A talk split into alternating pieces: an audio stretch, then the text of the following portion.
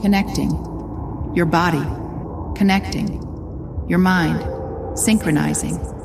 Your soul, entering the simulation. Welcome to the podcast of X Hub AI. Welcome to the new age of artificial intelligence. Engineering mankind, creating human X. The new is arriving.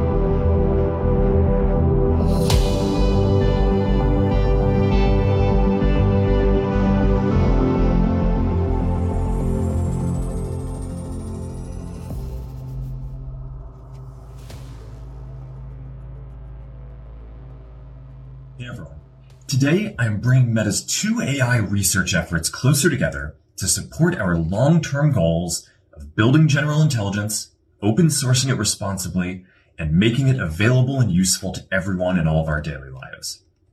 It's become clearer that the next generation of services requires building full general intelligence, building the best AI assistants, AIs for creators, AIs for businesses, and more. That needs advances in every area of AI, from reasoning to planning to coding to memory and other cognitive abilities. This technology is so important and the opportunities are so great that we should open source and make it as widely available as we responsibly can so that way everyone can benefit. And we are building an absolutely massive amount of infrastructure um, to support this. By the end of this year, we're going to have around 350,000 NVIDIA H100s or around 600,000 H100 equivalents of compute if you include other GPUs. We're currently training Llama 3, and we've got an exciting roadmap of, of future models that we're going to keep training responsibly and safely too. People are also going to need new devices for AI, and this brings together AI and the metaverse. Because over time, I think a lot of us are going to talk to AIs frequently throughout the day. And I think a lot of us are going to do that using glasses because glasses are the ideal form factor for letting an AI see what you see and hear what you hear. So it's always available to help out. Ray-Ban Meta glasses with Meta AI are already off to a very strong start. And overall, across all this stuff, we are just getting started. There is, I think, one point that is very important. Imagine a future 10, 20 years from now, where every single one of our interactions with the digital world is mediated by an AI system. So we'll have assistants with us all the time that we can ask questions to, talk to, that will remind us of things. Like a human assistant, but a human assistant is smarter than us. We cannot afford those systems to be proprietary systems controlled by a, a handful of companies. So we cannot afford to have those systems which will basically constitute a repository of all human knowledge and culture be controlled by a small number of companies. This will become the cultural and, and, knowledge infrastructure of the world, a little bit like the internet today. If the infrastructure of the internet today was proprietary, it would be the internet. If it was controlled by a couple of phone companies, for example, and it could have happened this way. But in the end, the internet became a global infrastructure, completely delocalized, runs entirely on open source software. AI has to be the same way. AI will become a common platform and will have to be open, open source in particular, because that's the only way that we can have people around the world contribute to training it so that it becomes a repository of, of all human knowledge. The French government will not accept that every citizen's interaction with the digital world is entirely controlled by a few companies on the west coast of the US. It's just too dangerous culturally, politically, for everything. This will have to be delocalized and open. There's no other option. I think the biggest danger that we have in the short term is that somehow, because perhaps of regulations, because of fears, which in my opinion are irrational at this point, the technology will be locked behind lock and key so that it's not open anymore. And that's a very big short-term danger, I think. But steps have been taken against that. ChatGPT is one. Meta also. ChatGPT is entirely closed. Well, Meta is owned by shareholders. OpenAI is owned by a nonprofit. Which would you have more confidence in? Getting your technology from a nonprofit or a for-profit company that is entirely controlled by one human being? Regardless of who owns it, there is one that is open, the other one is closed. No, it all if depends open, on your all depends on your definition of open. If it's open, anybody can use it. Anybody can use it for whatever they want, and it belongs to the world now. So there's a big difference between the two. That's independent of whether the owner is a profitable.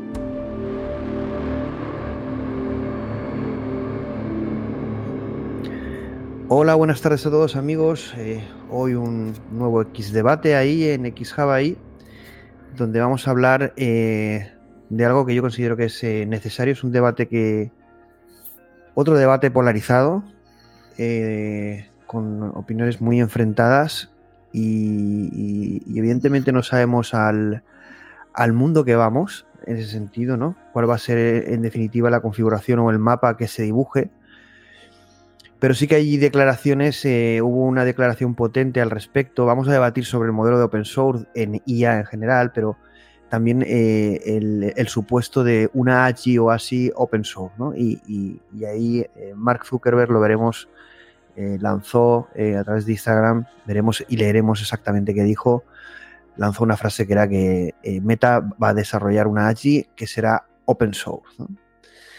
Y para ello, pues hemos traído, que hemos querido hacer un, debate y hemos traído a eh, Larso Ibar. Hola Larso, ¿qué tal? Buenas, bien. A ver bueno, Ya una, habitual, ya, un habitual. bueno, cada vez más, ¿no?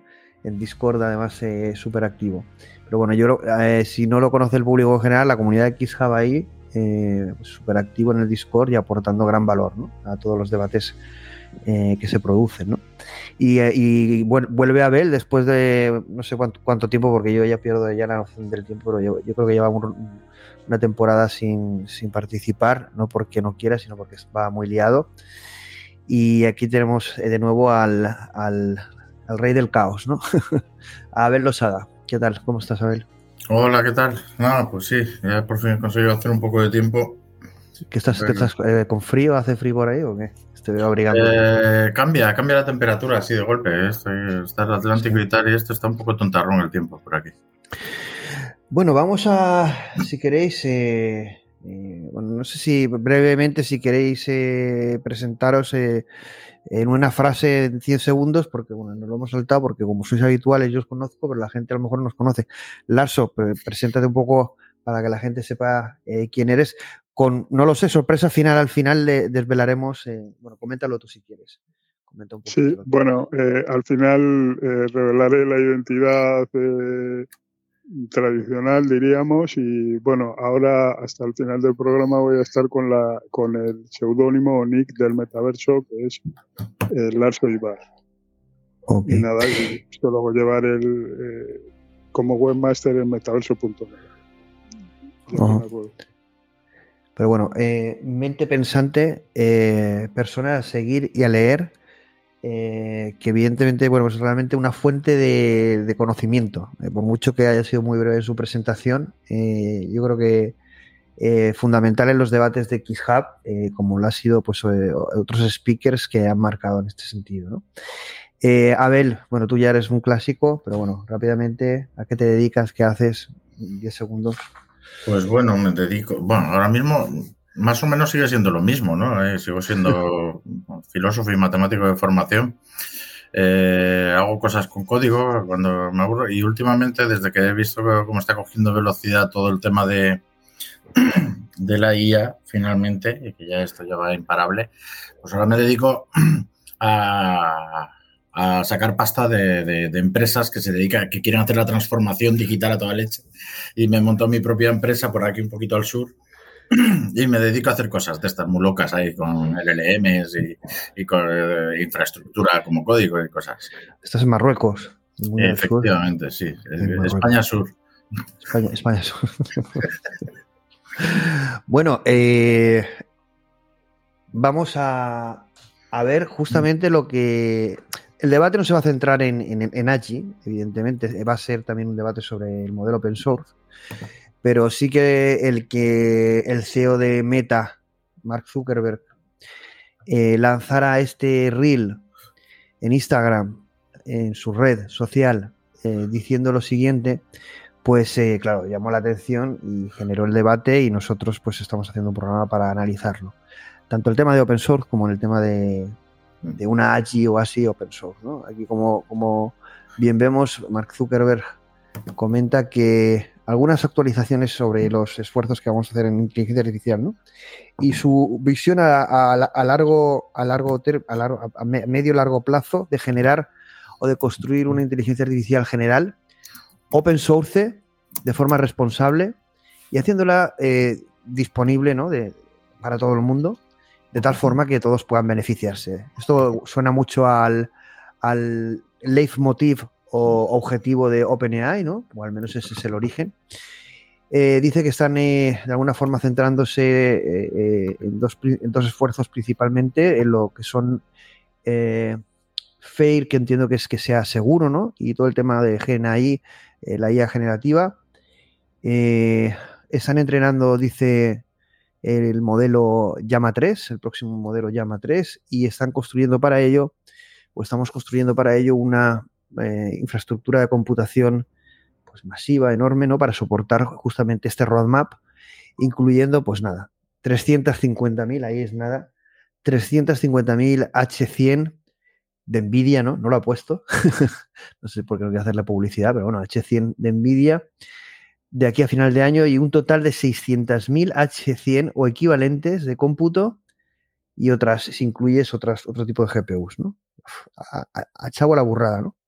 Realmente excitante nuestros progresos que estamos consiguiendo a través de, de IA y, dispositivos eh, como centrados en este tipo de tecnología, como son las Ray-Ban, las Meta Ray-Ban, las eh, gafas eh, inteligentes, más cosas o, más noticias pronto, ¿no?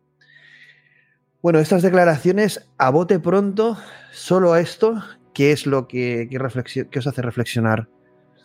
¿Qué os hace pensar? Empieza si quieres tú, Abel. ¿Qué, piensas? Porque dice bastantes cosas, ¿no? Sí, bueno, primero que se ha gastado un pasto en una tecnología que acaba de dejar Legacy Grok, eh, lo primero. Eh. No, no, no, no, creo que quede Legacy, pero vamos, que ahora mismo está el mundo del chip y del tema de la IA, que va a ser lo que le va a meter bastante cambio y rock and roll. Y de hecho es lo único que puede hacer avanzar ahora mismo el, el cuello de botella que tenemos. Luego vendrán nuevas arquitecturas, imagino, y todas estas cosas. Ya va demasiado rápido como para ponerse a predecir más que darse el update diario de a ver, bueno, a ver qué hemos revolucionado hoy. Mm. Pero, a ver, yo, Mark se ha movido muy bien. Eh, a mí el que me extraña es Elon, que no esté mordiéndose los dedos después de dejar ir OpenAI y ahora al final el pastel se lo han repartido por un lado Microsoft con OpenAI para eh, casi todo lo closed source y eh, todo el lado meta lo ha tira, lo, lo, cogió directamente Zuckerberg eh, bajo su capa. No me voy a meter con él, que le hicieron un vacío feísimo en lo de la UFC y el pobrecillo me dio pena, macho. Uy, de verdad, lo de la UFC. Eh, que, bueno, le, han hecho memes, le han hecho de todo. pero, pero no, me empieza a caer más majo que antes, ¿eh? Desde que se dedica a esto de, de la IA y las gafas de realidad aumentada y todo esto, me empieza a caer otra vez eh, majete el tío. Bueno, lo, dejamos ahí, pero la propuesta que hace de eh, algo nuevo, que era el, proponer una AGI, una inteligencia artificial general, y ese gran esfuerzo que van a hacer para conseguirlo ya más de forma abierta. Si la clara apuesta de open source por parte de Zuckerberg, ¿tú te la crees? Mm, yo creo que van a poner el código Python que no sirve para nada por sí mismo, algún peso si eso, pero tampoco lo no, no sé. O sea, como decía Carpazzi el otro día cuando se largó de OpenAI, eh, no existe todavía el Linux de los LLMs ni la IA. Y es verdad, o sea, aquí es un poco postureo esto de la parte open source, closed source. Eh, digamos, más y menos restrictivas respecto a proteger eh, secretos. son capas, es como lo veo, no lo veo todavía muy, muy, muy, muy, muy, muy open por ningún lado. Lo que es curioso es que esta gente venda eh, Larso ahora eh, nos das tu opinión. lo que sí que veo un poco frívolo es que esta gente sea capaz de, de venderse como casi como mesías del, progreso y del futuro a través de la construcción de la inteligencia artificial general sin recordar su pasado y su trayectoria. Me parece que una de dos o nos toman por imbéciles mm. o realmente están con un problema de memoria importante, ¿no? A ver, yo siempre he trabajado un poco con el modelo open source, ¿eh? Facebook, antes, ahora Meta. Todo el tema de los frameworks, esto del infierno, los frameworks de JavaScript viene de, antes de PHP y todas las cosas vienen de su trabajo en open source. Pero con las mismas pegas y un poco menos pegas todavía que con la IA. de metaverso, su propuesta de metaverso que fracasó, que ha fracasado, pero que volverá seguro, en el momento que tenga que. está montando la Matrix, tío. Claro. pero, pero bueno, ya directamente pedían de porcentaje a los desarrolladores el 40%, de Open nada. Van a por el mm. negocio puro y duro. Y los esfuerzos de, de, evidentemente, de hacer la inteligencia artificial open es porque si no se quedaban fuera. Mm. Si Meta no hubiera apostado por IA de forma open, mm. ¿qué, ¿qué, le quedaba en la guerra entre Microsoft, OpenAI, Google? Estaban fuera del mercado se subieron rápido y eh, tuvieron esa oportunidad y han ayudado desde ese punto de vista, pero no sé si fue más por necesidad que por naturaleza y sentimiento y valores, ¿no? No lo sé. Mm. No, sé. no, no, pero a ver, yo, yo, no sé, a lo mejor tengo la, distorsión en la memoria, pero recuerdo que cuando hicieron open source el React y todas estas cosas que estaban haciendo dentro, también fue un poco presionados por, por temas de mercado y al final acabó dándoles un boom. Y a lo mejor estaban haciendo la misma jugada, ¿sabes? bueno, vamos a externalizar algo y que se vea que somos muy cool. Bueno, Apple está también haciendo lo que ahora hablaremos de Apple respecto a qué hará con su IA, si la hará open source o no. Ahí hay cosas que han hecho open source. Larso, ¿tú qué piensas de, de este primer reel de Zuckerberg? Sí, eh, yo lo veo un poco por el, eh, a partir del análisis del mercado. Eh, y confronto, pero yo tengo la teoría de la crisis, de la crisis estructural desde 1973 y la, la tendencia a la bajada de la la tendencia decreciente de la tasa de ganancia. Y mi análisis es que ahora mismo eh, no da para la reproducción del capital a escala global y el capital está alimentándose de su propia acumulación. Pero en las partes más concentradas el capital tiene rentabilidad es decir, que hay ganancias en algunos conjuntos de capitales, pero no eh, como capital global.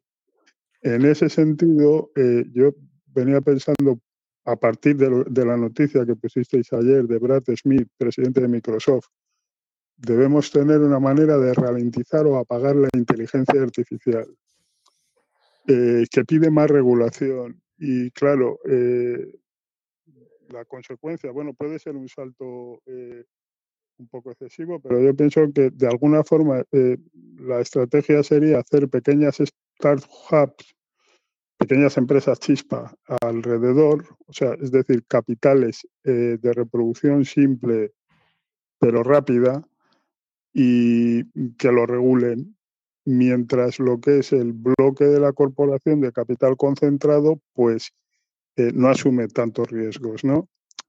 Eso lo puede hacer este capital con, esa técnica. Entonces, Facebook lo que estaría haciendo es abrir el máximo posible, eh, permitir que la, o sea, el open source aquí sería el hacer un, como si diríamos, una especie de sistema solar, un capital que se abre mucho para luego captar asteroides, captar lo que sea, ¿no?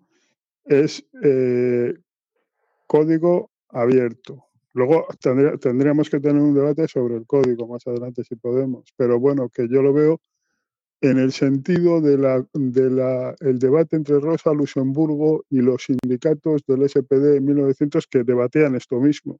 Los sindicatos decían que el capital iba muy bien porque las corporaciones eran gigantescas. En cambio, Rosa Luxemburgo eh, decía que un síntoma de salud de un capital es que, eh, del capitalismo como sistema general, es que haya muchas pequeñas empresas que inician con capital simple procesos de acumulación muy rápidos. Y eso es un poco lo que estaría intentando por, eh, Microsoft, pero en el centro del sistema. Y la técnica de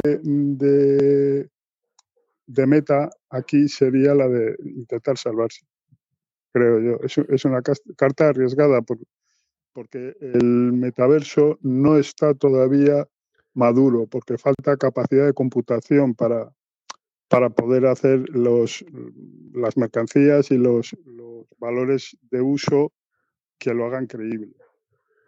¿Y tú crees que la apuesta que hace y la apuesta crees que se te oye así un poco irregular en el audio. Se te oye bien, pero un poco irregular. No sé si es por la posible distancia del micro, no lo sé. Eh, y, pero crees que la postura de, Zuckerberg es más, o y de Meta es más eh, eh, natural y estratégica o por necesidad? en este sentido. Por necesidad, eh, eh, por necesidad.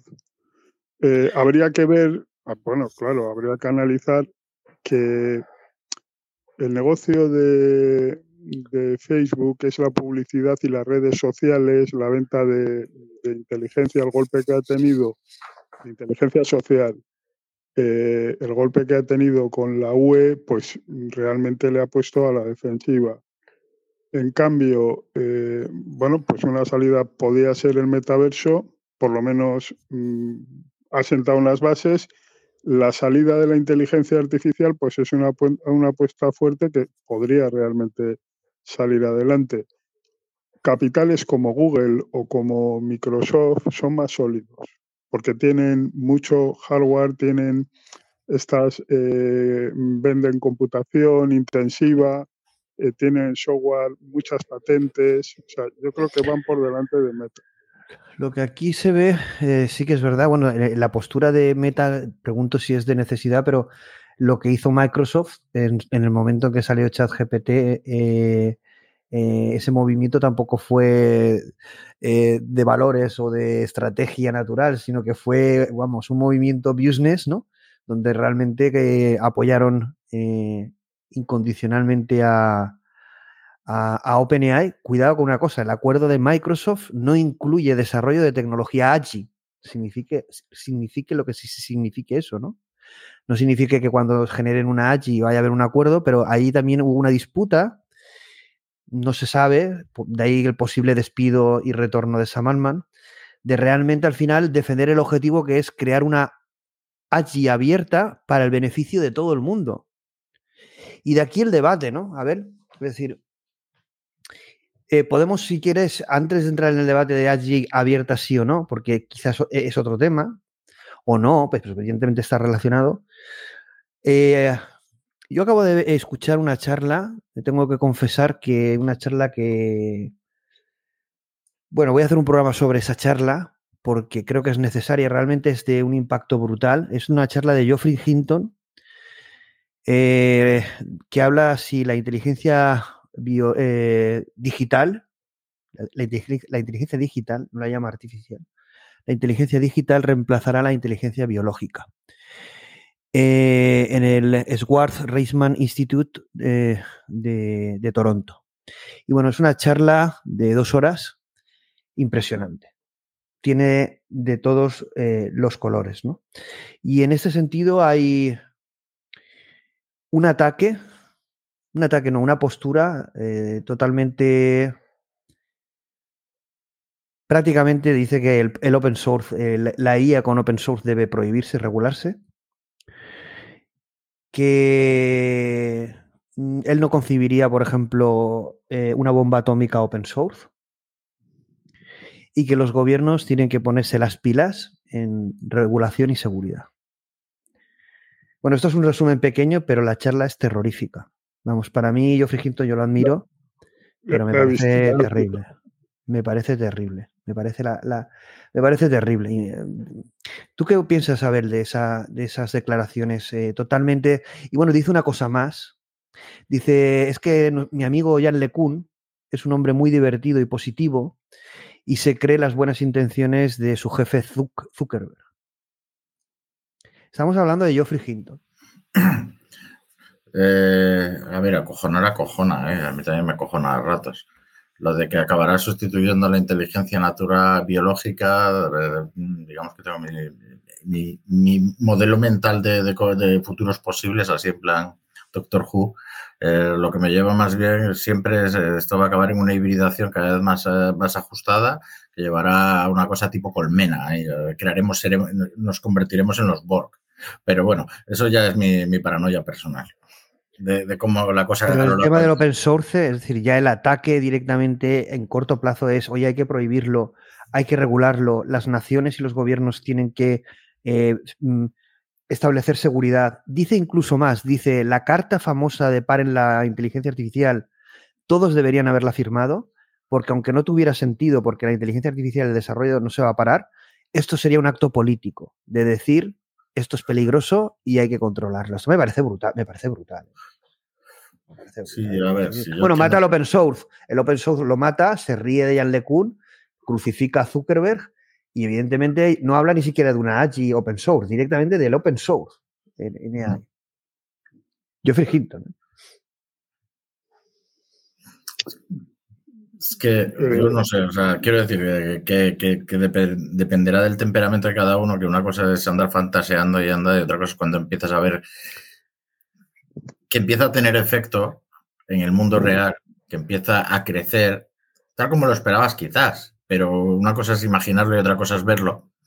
Y a lo mejor, pues no lo sé, no sé lo que se le pasa por la cabeza a él bueno, él dice que, con ChatGPT 4 eh, puede, alguien que no tenga ni idea puede ser mucho más efectivo que el, eh, el mejor de los hackers ¿no? Eh, hace unos años.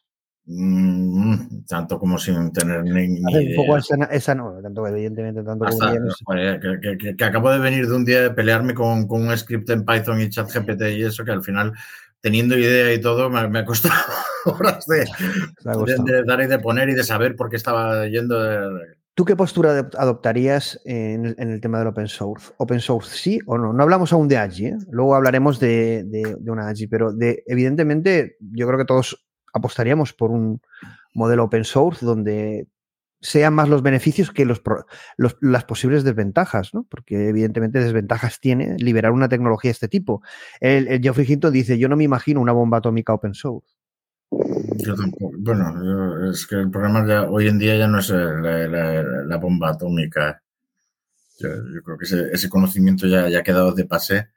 Eh, es accesible de una forma o de otra para prácticamente cualquiera que, tenga medios y sobre todo grupos con cierto poder e influencia. Pero hay ciertas cosas que es verdad que se, que se, que se mantienen como secreto militar, yo que soy de familia militar y que me relaciono con militares toda la vida, ¿a, qué te voy a engañar? Lo entiendo, lo entiendo. Porque mi otro lado de la vida ha sido cuando me, convertí al Islam y me metí en esto y justo fue el momento de este de, si no te molas, no molas, Osama Bin Laden y todo eso.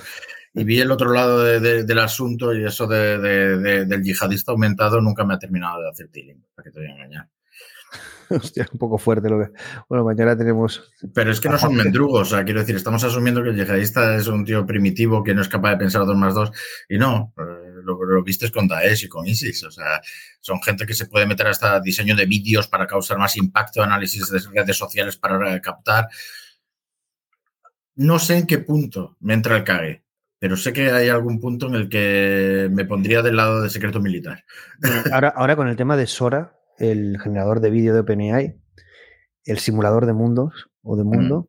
Eh, se dice que no ha sido lanzado todavía, a pesar de haberlo tenido, porque tienen miedo de la, la como están en elecciones, de esa posibilidad de generar este tipo de contenido hiperrealista y de poder manipular el voto, ¿no? ¿Tú te crees esta película? Eh, bueno, la posverdad está sucediendo delante de tus ojos, eh, muchacho. O sea, quiero decir que cada vez se está haciendo más difícil eh, discernir de verdadero de falso y se están destruyendo nodos de confianza dentro de redes, pero es que no lo sé. O sea, parte de los que lo están haciendo son de los que te están hablando de la desinformación. Entonces, estás en un punto ahí en el que dices, bueno, no. Pero, o sea, que, que la disrupción ha ocurrido, como dice mi, amigo y hermano Juan Manuel, Juan Chulilla, eh, la disrupción ha ocurrido y ahora toca capear lo que, lo que las olas que, van a venir irremisiblemente. Que si acojonarse, es, que en el tema este de tecnologías, que además existen a nivel global, o sea, salvo que ya existiese ese famoso gobierno planetario y todo eso, eh, es imposible. O sea, las bombas atómicas jamás se pudieron Nunca se hicieron open source, pero tampoco se, quedaron en un solo país, y de hecho ahora todos los países tienen la capacidad de hacerlo si se ponen a ello, eh, precisamente porque no puedes cortar las alas más allá de cierto límite geográfico y de personas. Y en la IA es aún peor. O sea, ¿cómo, cómo lo cierras? Y de qué manera. Y entonces, yo la verdad es que llevo debatiendo, no sé, porque a ti te lo comenté, pero no lo comenté a nadie, que estoy también dedicando un tiempo a escribir una cosa un poco más filosófica estos tiempos, porque sí, estaba reflexionando sobre el movimiento este de Gilles Verdun, del aceleracionismo, de Effective Acceleration, y, me ha dado mucho que pensar. es que al final llega un momento en el que lo que, lo que te... Llega cierto momento de disrupción en el que la solución no es cerrar las compuertas y echar las cadenas, sino esto ya es la, escalada. Vale, pues ahora, ahora toca eh, garantizar que, consigamos mantener la estabilidad teniendo mejores eh, sistemas que los que se la quieren cargar. Y la, alternativa de Hinton me parece que no va a funcionar, puede funcionar en el muy corto plazo, pero simplemente está escapando a tu lado de, la baraja para que no sea capaz de frenar a los disruptores fuera de ella. Entonces, no sé, no lo consigo ver. En teoría de juego no lo consigo ver. una estrategia de perderte, derrota garantizada. Bueno, además.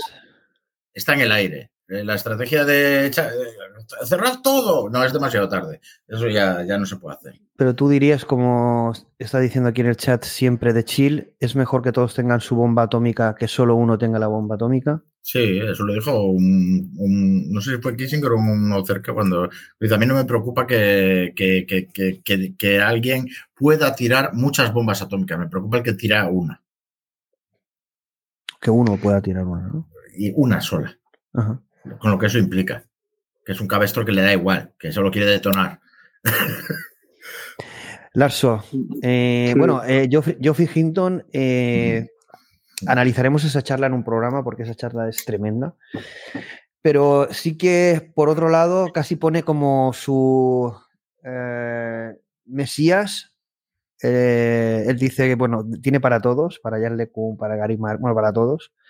Pero dice que ya el que no se equivoca es Ilya Suskever. ¿no? Es, el, evidentemente su alumno aventajado, creador de ChatGPT. Y, y, evidentemente parece que, bueno, él dice que tiene 75 años y que ya está muy mayor y que no quiere tener ni pensar estos problemas. Eh, ¿Tú qué piensas del tema del open source? Una cosa.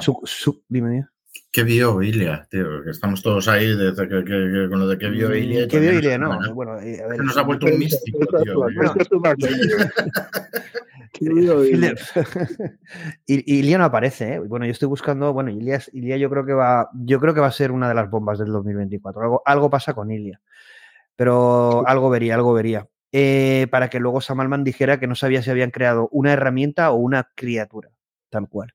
Eh, Larso, open source, una bomba atómica open source. Eh, ¿Qué piensas de mm. todo esto?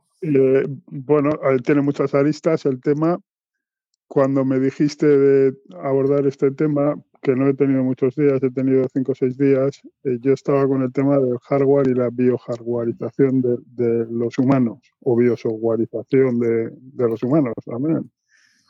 Y he dado el salto y, bueno, algunas notas he tomado. Lo primero es el, bueno, todos, gran parte de nosotros hemos estado en todo el movimiento del open source, de pues, en Linux, y hemos visto los límites y las potencias y cómo pues no, no salía adelante, ¿no? Y cuando salía era pues bastante negado y bastante controlado.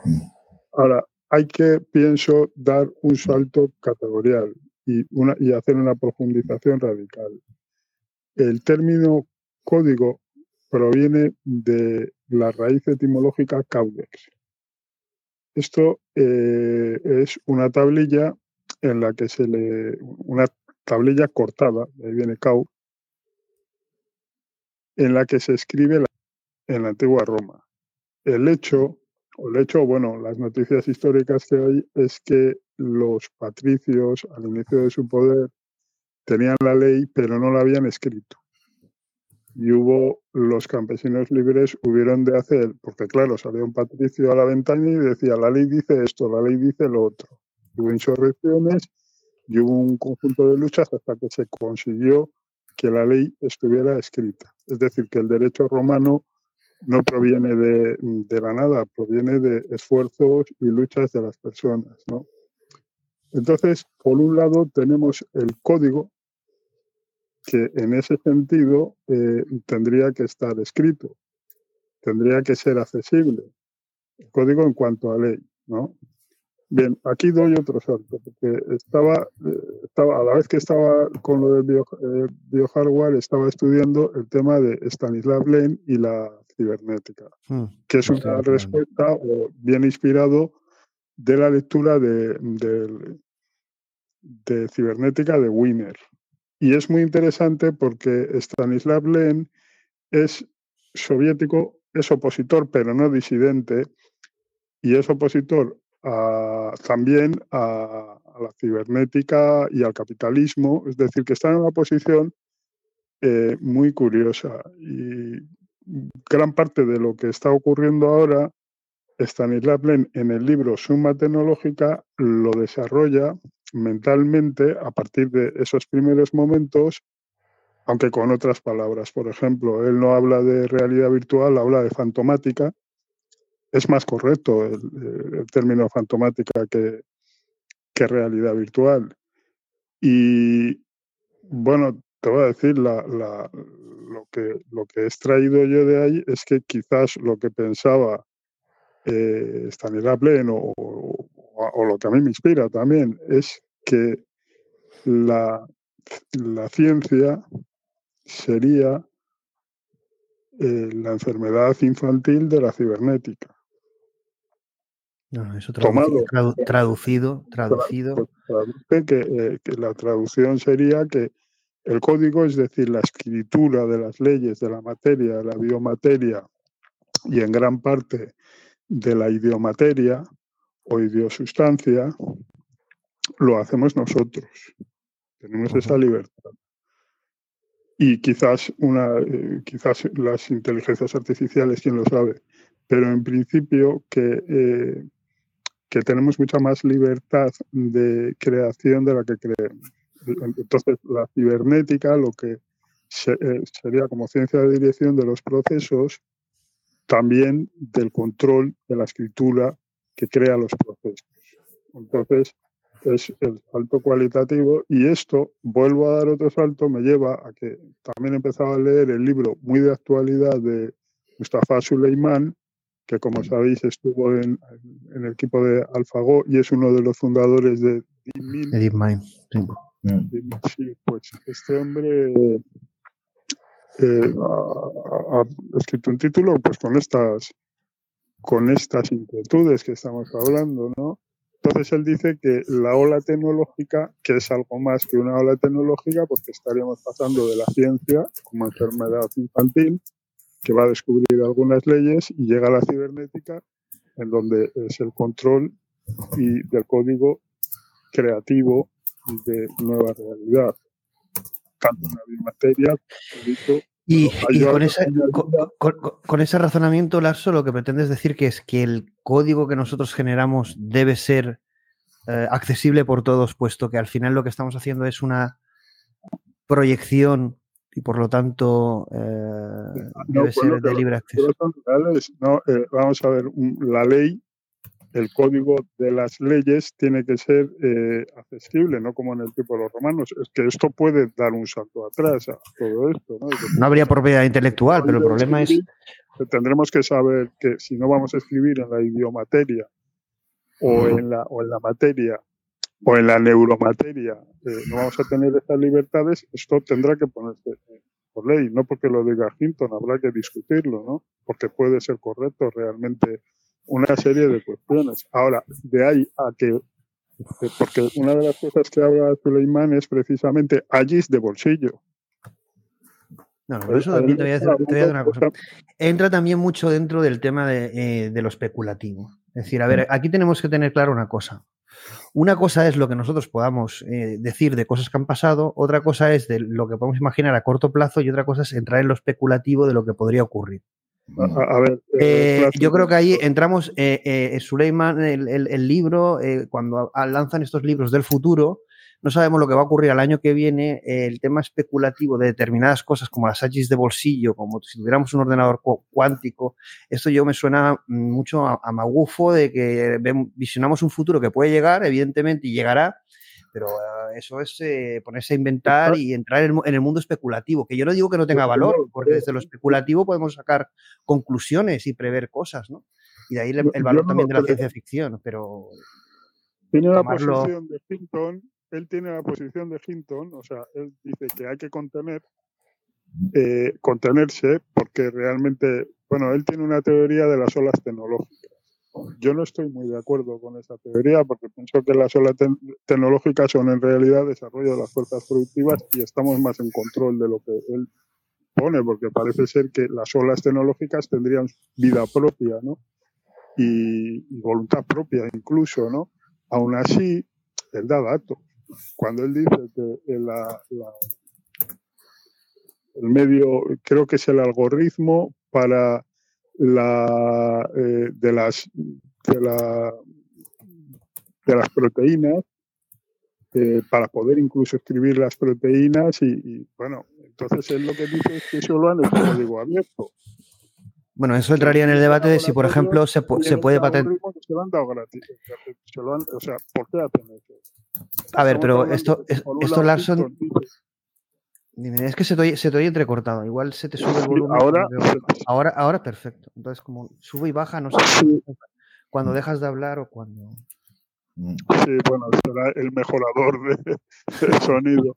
Eh, bueno, eh, hay un, podría intentar encontrarlo, pero es que lo que él afirma es que eh, hay una tecnología que lo han hecho de código abierto, que lo ha hecho BIMIN y que básicamente es poner la, capacidad de, una capacidad destructiva en, la biomateria en manos de un millón de laboratorios.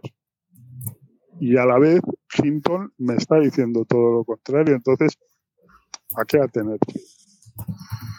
¿Tú de qué serías partidario? Yo soy partidario de hacer un control. Desde luego, eh, a ver, lo de, ¿Prohibirías el open source? ¿Prohibirías el desarrollo de modelos open source de inteligencia artificial?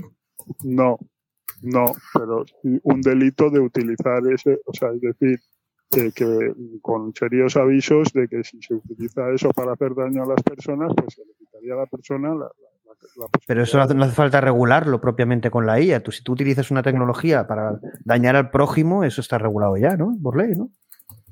exactamente, está regulado. Lo que pasa es que las nuevas formas, eh, sí estamos en una zona en donde no, no se hace pie fácilmente. Es como pantanoso en el sentido de que luego se interactúa fuera de fronteras yo lo, que ponía el otro día sobre la palabra que le dijo en el debate a Putin eh, Carson sobre el imperio de la inteligencia artificial. Y habló de, también de soldados habló de soldados aumentados. Soldados aumentados y, habló de un conjunto de problemas que sí hay que eh, sí pueden hablar de una especie de conferencia mundial. No lo que dice el juez. Pero alguien le va a decir a Rusia o a China que no puedan generar soldados aumentados. Pues es que eso, también es lo que sacaba Kissinger en, su, en la era digital, que yo diría que es la era cibernética, pero claro, cuando el riesgo es de la desaparición y pues sí uno se viene a, intentar controlar.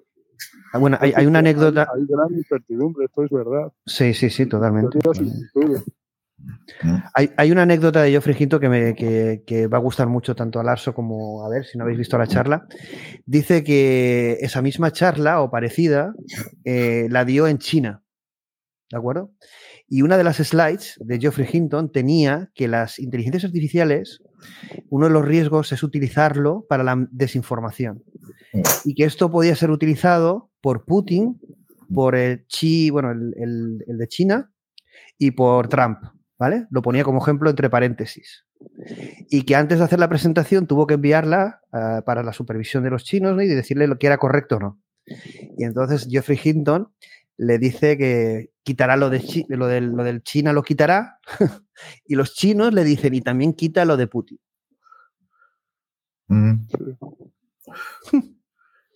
bueno, con eso está todo dicho, ¿no? Bueno, contra, contra, contra eh, Obama, eh, o contra Barack Obama, no, ¿cómo se llama? Contra el de Estados Unidos. Eh, Trump. Contra Trump lo pone, bueno, lo pone de vuelta y media, vamos, casi como lo peor que ha ocurrido en, tiempo y que hay que luchar contra él, como, bueno, se, se moja totalmente, ¿no? Cosa que, bueno, la charla da para mucho, pero sí que es verdad que con eso que dice, con esa anécdota, lo que nos da a entender, y él también lo afirma, es que esto no lo va a parar nadie y que evidentemente aquí hay muchos intereses y lo que hay que ver es cómo lidiar con esto, ¿no? en definitiva. Evidentemente lo, lo, interesante sería un consenso mundial, pero yo no sé si el mundo como está a día de hoy, tú qué piensas saber, podríamos llegar a un consenso en el uso de las inteligencias artificiales y si esto perjudicaría evidentemente eh, a Europa, donde se está postulando como el, el, gran regulador y no como el gran productor. ¿no? Yo aquí voy a poner, yo voy a poner una slide que es de Kai Fuli, que es un escritor de bastante éxito reconocido, que ha creado una startup a partir de, de, modelos de código abierto y con esta startup pues ya tiene una valoración de un billón de dólares y es el modelo G Open Source. ¿no? En definitiva, China, con este tipo de modelos y con este tipo de apoyo a, startups, etcétera, pues generan empresas y liderazgo. ¿no? Hoy teníamos la noticia de, de, de, que España y Microsoft, la inversión de Microsoft en inteligencia artificial en España, ¿no? Eh, mm. El récord, del impacto que va a tener, la foto con Pedro Sánchez, como no. Pero ahí tenemos la regulación europea que pone en entredicho el open source. En definitiva, bueno, y aquí también otra noticia que me ha gustado mucho, que es cómo Japón está utilizando el open source para potenciar su economía en empresas startup de IA y las valoraciones rápidas que tienen en este sentido. En definitiva, de, aprovechar el open source y la IA para generar una economía más fuerte. Y aquí en Europa, en vez de verlo como generar una economía eh, más fuerte a través de open source, pues aplaudimos, que me parece muy bien la noticia de Microsoft, súper positiva, pero tendríamos también que apoyar el desarrollo de, como bien decía Larso, de startups que puedan competir, porque claro, si no, lo que vamos a hacer a un tecnofeudalismo donde el open source no va a tener cabida. Aunque lo creen, luego lo, prohibirán ellos mismos. ¿no? ¿Tú, ¿Tú, cómo ves estas noticias, tanto la de España con Microsoft, la de eh, las startups, tanto en China como en Japón, en otros mercados, cómo las apoyan, se potencian y tienen éxito gracias a ese modelo? Y aquí mm. poco. ¿Qué es lo que piensas? Bueno, aquí tampoco, tampoco lo veo tan. A ver, eh, que han estado ahogando un poco el mercado y, eh, si quieres pensar mal, haciendo una limpia de pequeñas empresas que molestaban a las grandes eh, en Europa, porque ahora empiezo a ver noticias, si te fijaste, no sé si lo viste ayer, que Francia y Alemania llaman a la desregulación para subir la competitividad de las empresas europeas. Digo, ahora, primero han crujido. No, no, no pero, pero patalearon Alemania, Francia e Italia mm. contra la regulación de la inteligencia artificial, pero al final firmaron todas. Pero bueno, Francia principalmente por la emergencia de Mistral. Claro que dicen, vamos a ver, si tenemos una tecnología que está teniendo éxito, una startup como Mistral, un modelo mm. de lenguaje y resulta que lo que vamos a sacar ya, nada más empezar, Francia lidera y sacamos una regulación que nos va a impedir ser competitivos, a la mierda la regulación, ¿no? Pero han, han tragado todos, han aplaudido todos, porque somos, eh, no sé, no sé, qué, no sé qué país, no sé qué futuro nos espera con open source, ¿no? Hombre, sin open source, la empresa pequeña, nada, integrar tecnología. No ser productores, ser usuarios de plataformas de Big Tech, ¿no? Este es un momento crítico, porque luego, hombre, si, si la cosa sigue evolucionando y, y, se sostiene, que no tiene por qué, hay, hay variaciones que a lo mejor crean una divergencia notable, pero si se sostiene el modelo de desarrollo que ha tenido la tecnología desde los 60, en las diversas olas de, de tecnología, incluyendo Internet, incluyendo todo tipo de, de stacks, eh, se abaratarán precios, se mejorarán arquitecturas, se democratizará. Pero claro, si, si en el periodo crítico todo el mundo queda ahogado y los que no quedan hiperregulados y bajo vigilancia, y solo las grandes corporaciones con esto, pues digamos que han ganado la partida no a largo plazo, pero es que lo que tú estás, a ver, lo que tú estás exponiendo es lo que pasó con Sam Altman. Sam Altman, cuando lo llevaron a declarar eh, al Congreso de Estados Unidos, dice, no, no, bueno, pues sin, la, sin la bomber, ¿no? Y ahí con corbata y sin zapatillas, dijo, no, no, no, yo, yo confío en que regulen y mucho a las grandes compañías que hemos desarrollado este tipo de tecnologías.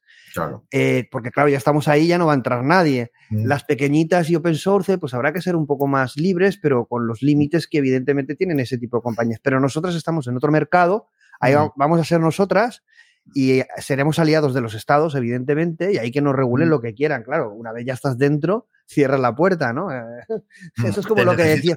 Eso es como lo que. Eso es como lo que decían ayer, que los que se preocupaban sobre el, terreno, sobre la, El territorio natural era el, primer, el primero que llegaba al territorio. El primero que llegaba al territorio defendía lo natural y cuando ya tenían el territorio no querían que entrara nadie. Que tú eres empresario desde, desde antes de, que Cristo jurase bandera, tío. vamos a ver, todos estos estándares ISO y al final, ¿para qué son? ¿Son de verdad para aumentar el nivel de ciberseguridad? Algo sí, pero digo, sobre todo son tan, son tan intensivos en trabajo y en pasta que necesitas poner para pasarlo que solo las grandes pueden hacerlo.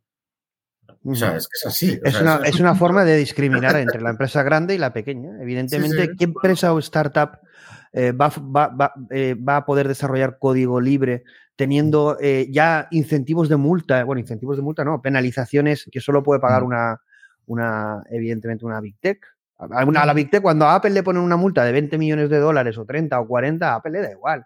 Pero ahora a ti te ponen una multa de 20.000 o 100.000 euros y, la nada, nada te, iba a decir, acabaremos todos yéndonos a, la mafia directamente a que nos lo financie. Sí, tú, ¿quieres una? Para... ¿Querías, decir algo, Larson? como una ideología, eh, bueno, es que hay un problema que eh, sobre una ideología contraria al open source que la encontramos como que ven una confabulación, porque claro, eh, a ver, yo me baso un poco en, tanto en lo que he visto de Hinton, aparte de la experiencia anterior, y lo que estoy leyendo de Suleiman.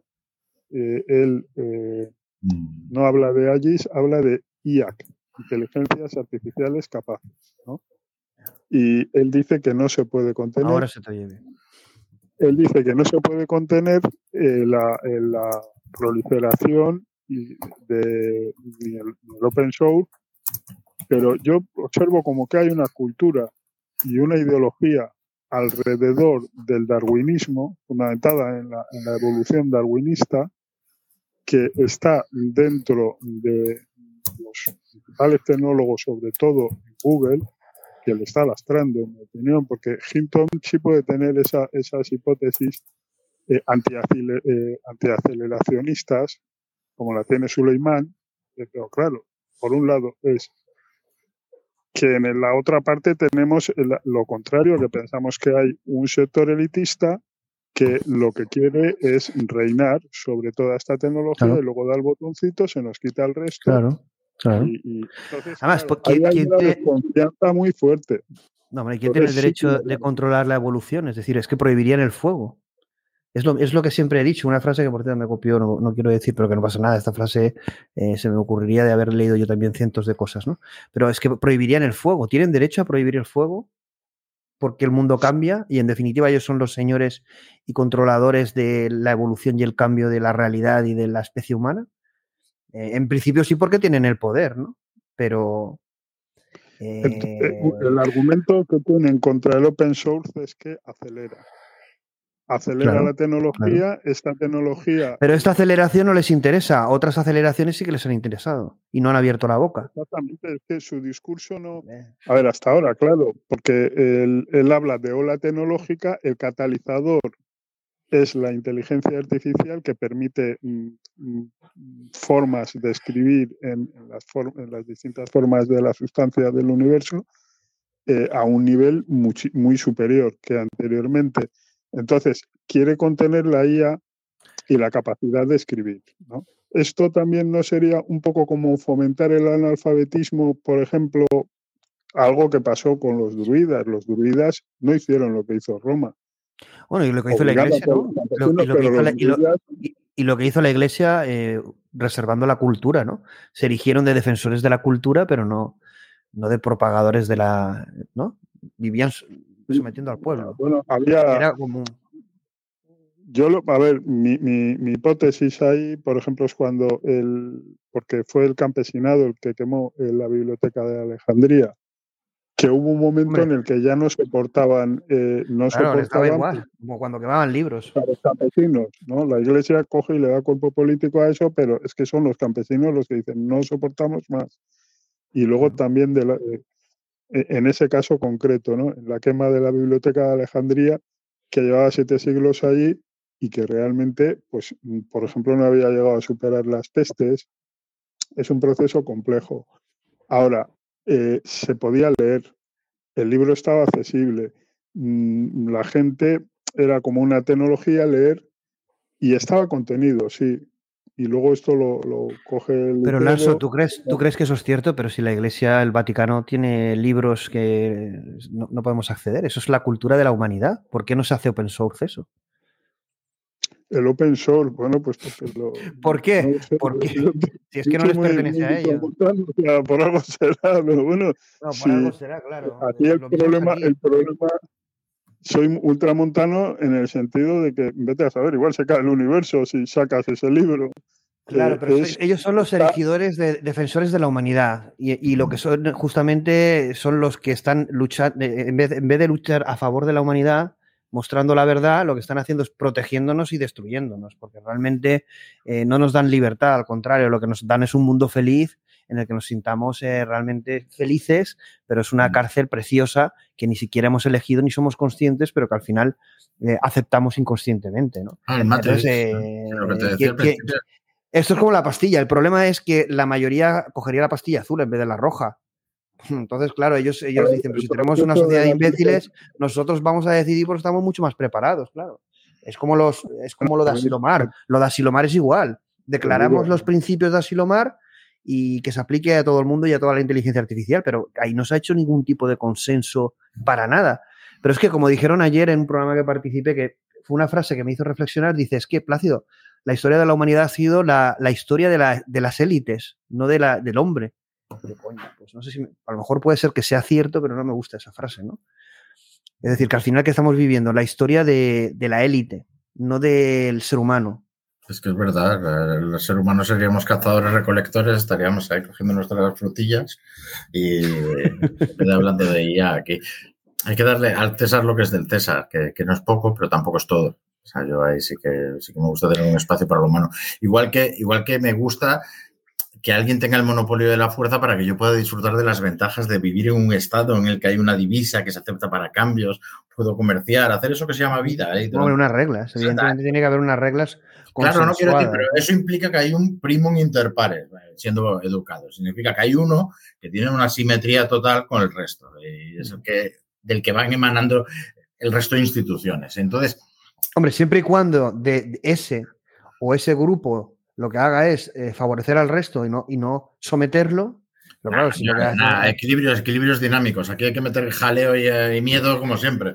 tienen que tener miedo a tus armas del, mismo modo que tú tienes miedo a las suyas, y eso crea un equilibrio. eso es la historia. No sé si es equilibrio. Dice siempre de Chill, dice que me gustaría que respondierais a una pregunta, y es: ¿cuál creéis que es el problema principal actualmente de los ciudadanos? Eh, responder los dos y luego si queréis yo respondo también. Este, ¿Cuál creéis? Está como, antes como locos escaneándose el iris para hacer open source sus transacciones y subir. Bueno, había cola, en Málaga había cola. Eh, eh, los chavales, como, como, habían menores, eh, saltó un poco la, la, alerta, ¿no? De que, pero que en serio, que, lo que no saben es que están haciendo open source su vida. Ellos, los otros la tecnología no, pero ellos. Pero bueno, si tienes pasta, si tienes pasta consolas y Netflix, da igual haber dado toda tu privacidad. ¿Cuál es, cuál es Abel, eh, hablando en serio, el, cuál mm. crees que es el problema de los ciudadanos actualmente ante, ante esta situación de control, regulación de la inteligencia artificial e incluso la posibilidad de que no existieran modelos open source? ¿Cuál es, ¿Cómo va a afectar al ciudadano? ¿Cuál es el problema que realmente tiene?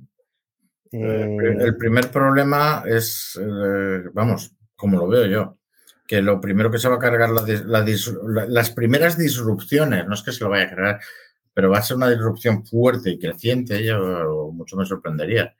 Es el concepto, mira, capitalismo, socialismo, que hemos hablado tantas veces, de eh, el, valor del trabajo humano como contrapoder, como algo valioso y que necesita de negociación por parte de esos que van haciendo historia por el mundo, ¿sabes?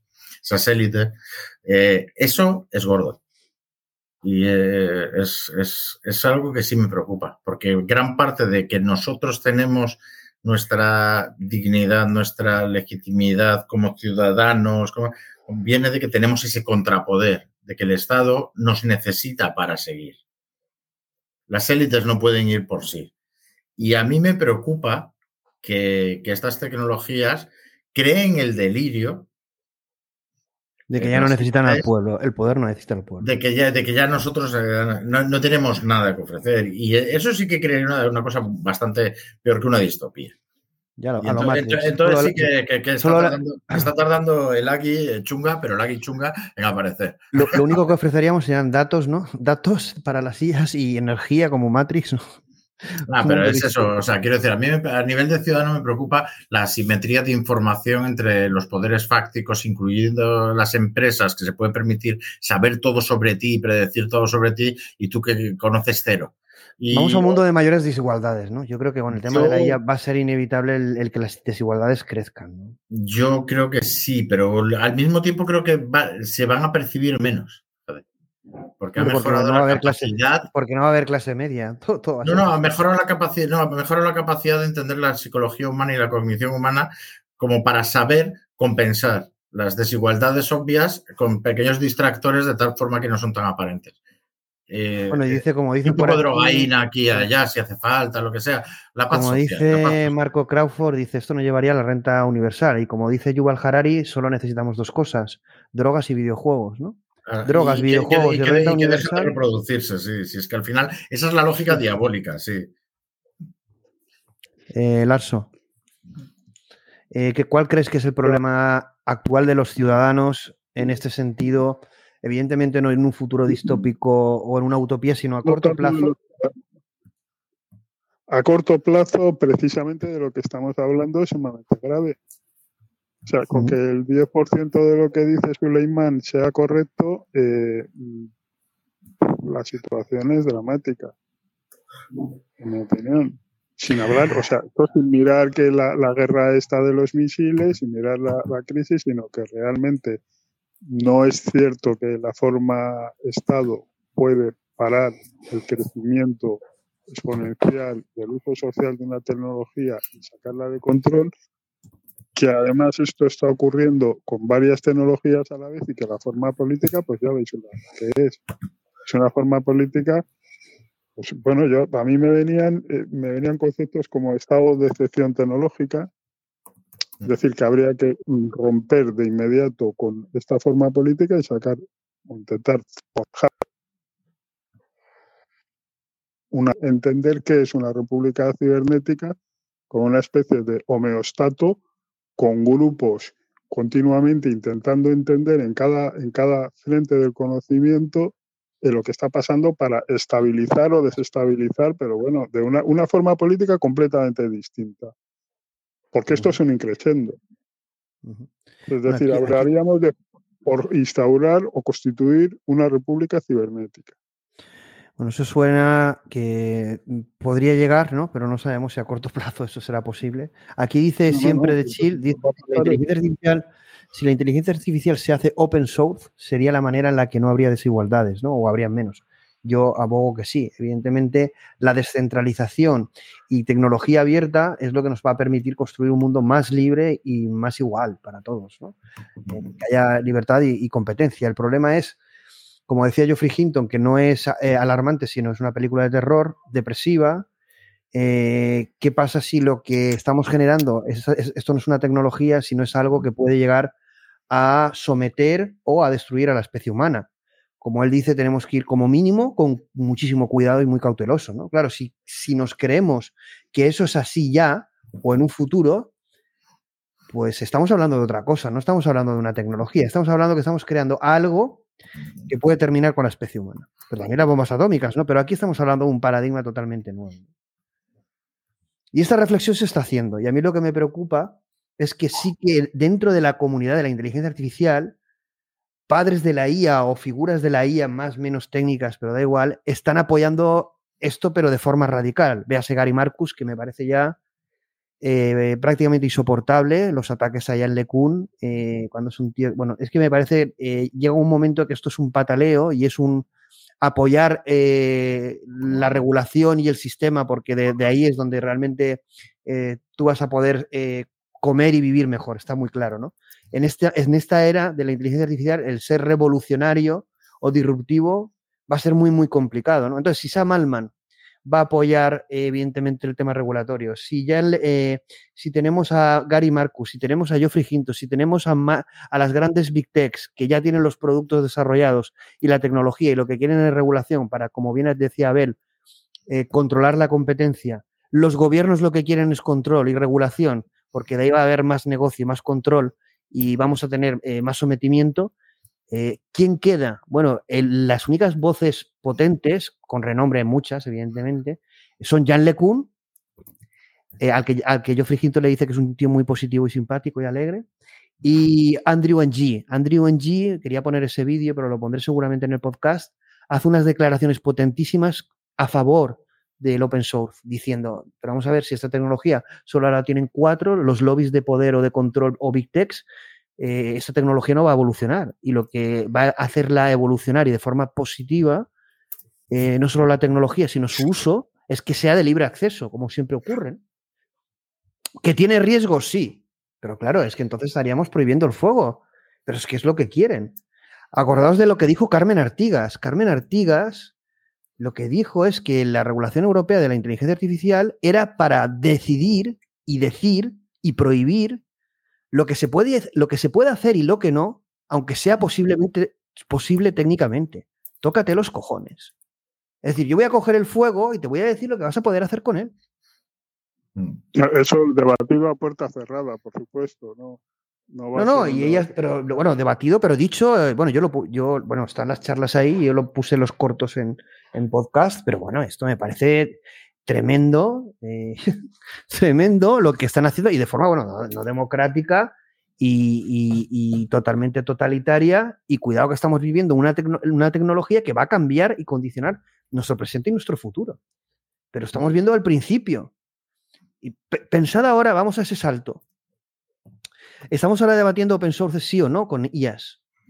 Y ya está esto calentito. Imaginad una AGI o una ASI. Es decir, no mm. estamos hablando de cualquier tipo de inteligencia, sino una inteligencia artificial general o una superinteligencia abierta. ¿Os lo imagináis? No. Lo que dice Zuckerberg es, de postureo, un poser. Es totalmente marketing. Evidentemente, esta gente no va a generar una AGI que esté accesible por nosotros, pero ni de coña. Pero sí que lo parezca. Hombre, pero sí que lo parezca, por supuesto. Y el que vaya a la UFC y aplauda, ¿no? Es que de verdad. Es esa es la carrera, para ofrecer un, una mente artificial alternativa súper inteligente que te resuelve los problemas, que le hablas y le dices, oye, mira. Eh, Zuckerberg, Zuckerberg, de verdad, Zuckerberg, pero si, si el tío lo que ha hecho, es decir, pero si es que hemos visto todas las políticas que ha llevado. Justamente cuando cambiaron el nombre de Facebook a Meta, hubo un escándalo brutal de ocultación de información. Sabemos la política y la estrategia del señor Zuckerberg. Y lo que dice Geoffrey Hinton, y estoy de acuerdo con él, que nadie se acuerda Zuckerberg lo que ha hecho. Es, así, tío. Es que a los, eh, eh, eh, los judíos no comprarían a, los, a, Hitler las zapatillas, ¿no? Es que estamos locos lo que. Vamos a ver, un tío que ha hecho lo que ha, un tío que ha hecho lo que ha hecho, no podemos delegar en él el futuro de desarrollo tecnológico más importante de la humanidad. Y es que esto aquí está permitido todo. Si un tío ha hecho las mil perrerías a nivel ético, a nivel empresarial, ahora resulta que va a hacer una AGI para el mundo y la gente se lo cree y lo aplaude. Pero bueno, porque sale Jan LeCun y lo defiende. Y Jan LeCun sí que tiene su reputación, pero ¿quién se crea Zuckerberg? Ahí sí que estoy pues con un aliado ahora. No, será un socio, pero es un aliado porque si está de acuerdo en, pues, en mayores cotas de libertad a la hora de, hacer, de Tomar esta tecnología es un aliado, aunque sea muy feo y, sepamos todos que tenemos que tener la cartera. Pero de todos los que están saliendo, a mí me parece, eh, en cuanto a posición política, lo que pasa es que luego el debate de fondo es fuerte. Mm. yo diría, pondría, por lo que hemos hablado eh, de, de la Iglesia, la Iglesia tuvo, llegó a tener un imperio que duró mil mm. años eh, cuando ellos, eh, que caen por una cuestión muy parecida a esta, es decir, sacan la imprenta, por un lado, por otro lado sale la teoría de Copérnico, eh, sale Galileo, a Galileo, el trabajo de Galileo lo paga el Papa.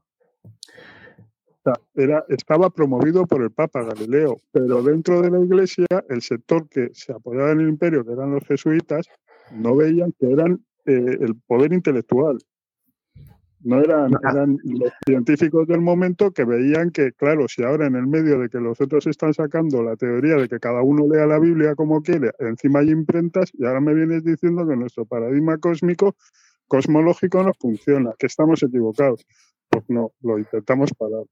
Era una lucha dentro de la iglesia, pero que el, el imperio, en cuanto ese poder de la iglesia cae ahí, debido a la convergencia de ciencia y tecnología, pero ahora puede pasar lo mismo, o está pasando lo mismo y claro, esos movimientos en la cúspide y esos movimientos por abajo, ¿por dónde van a estallar todas estas energías históricas que están, no?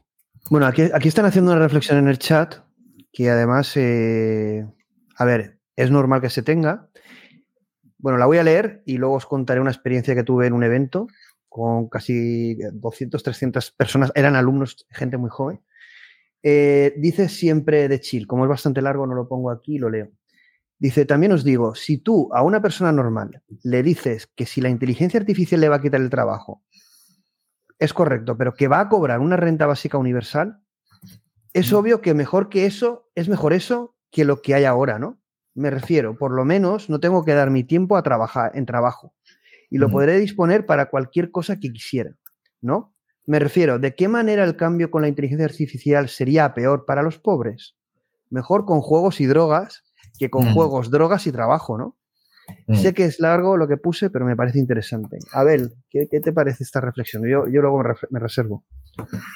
Sabes que, que, pienso que la mayoría de la gente eh, sería sería cifra. Pastilla azul, pastilla azul. No, no, sería cifra, Matrix. Si me sacan de aquí, quiero volver. O sea, reinsértame. Yo vendo a mi padre si hace falta, con tal de no ver la asquerosa realidad tal como es. Pero bueno, es tan viejo como, lo, como el ser humano. Hombre, ayer dijeron también una frase que dijeron, es que la sociedad, la mayoría quieren obedecer más que tener libertad.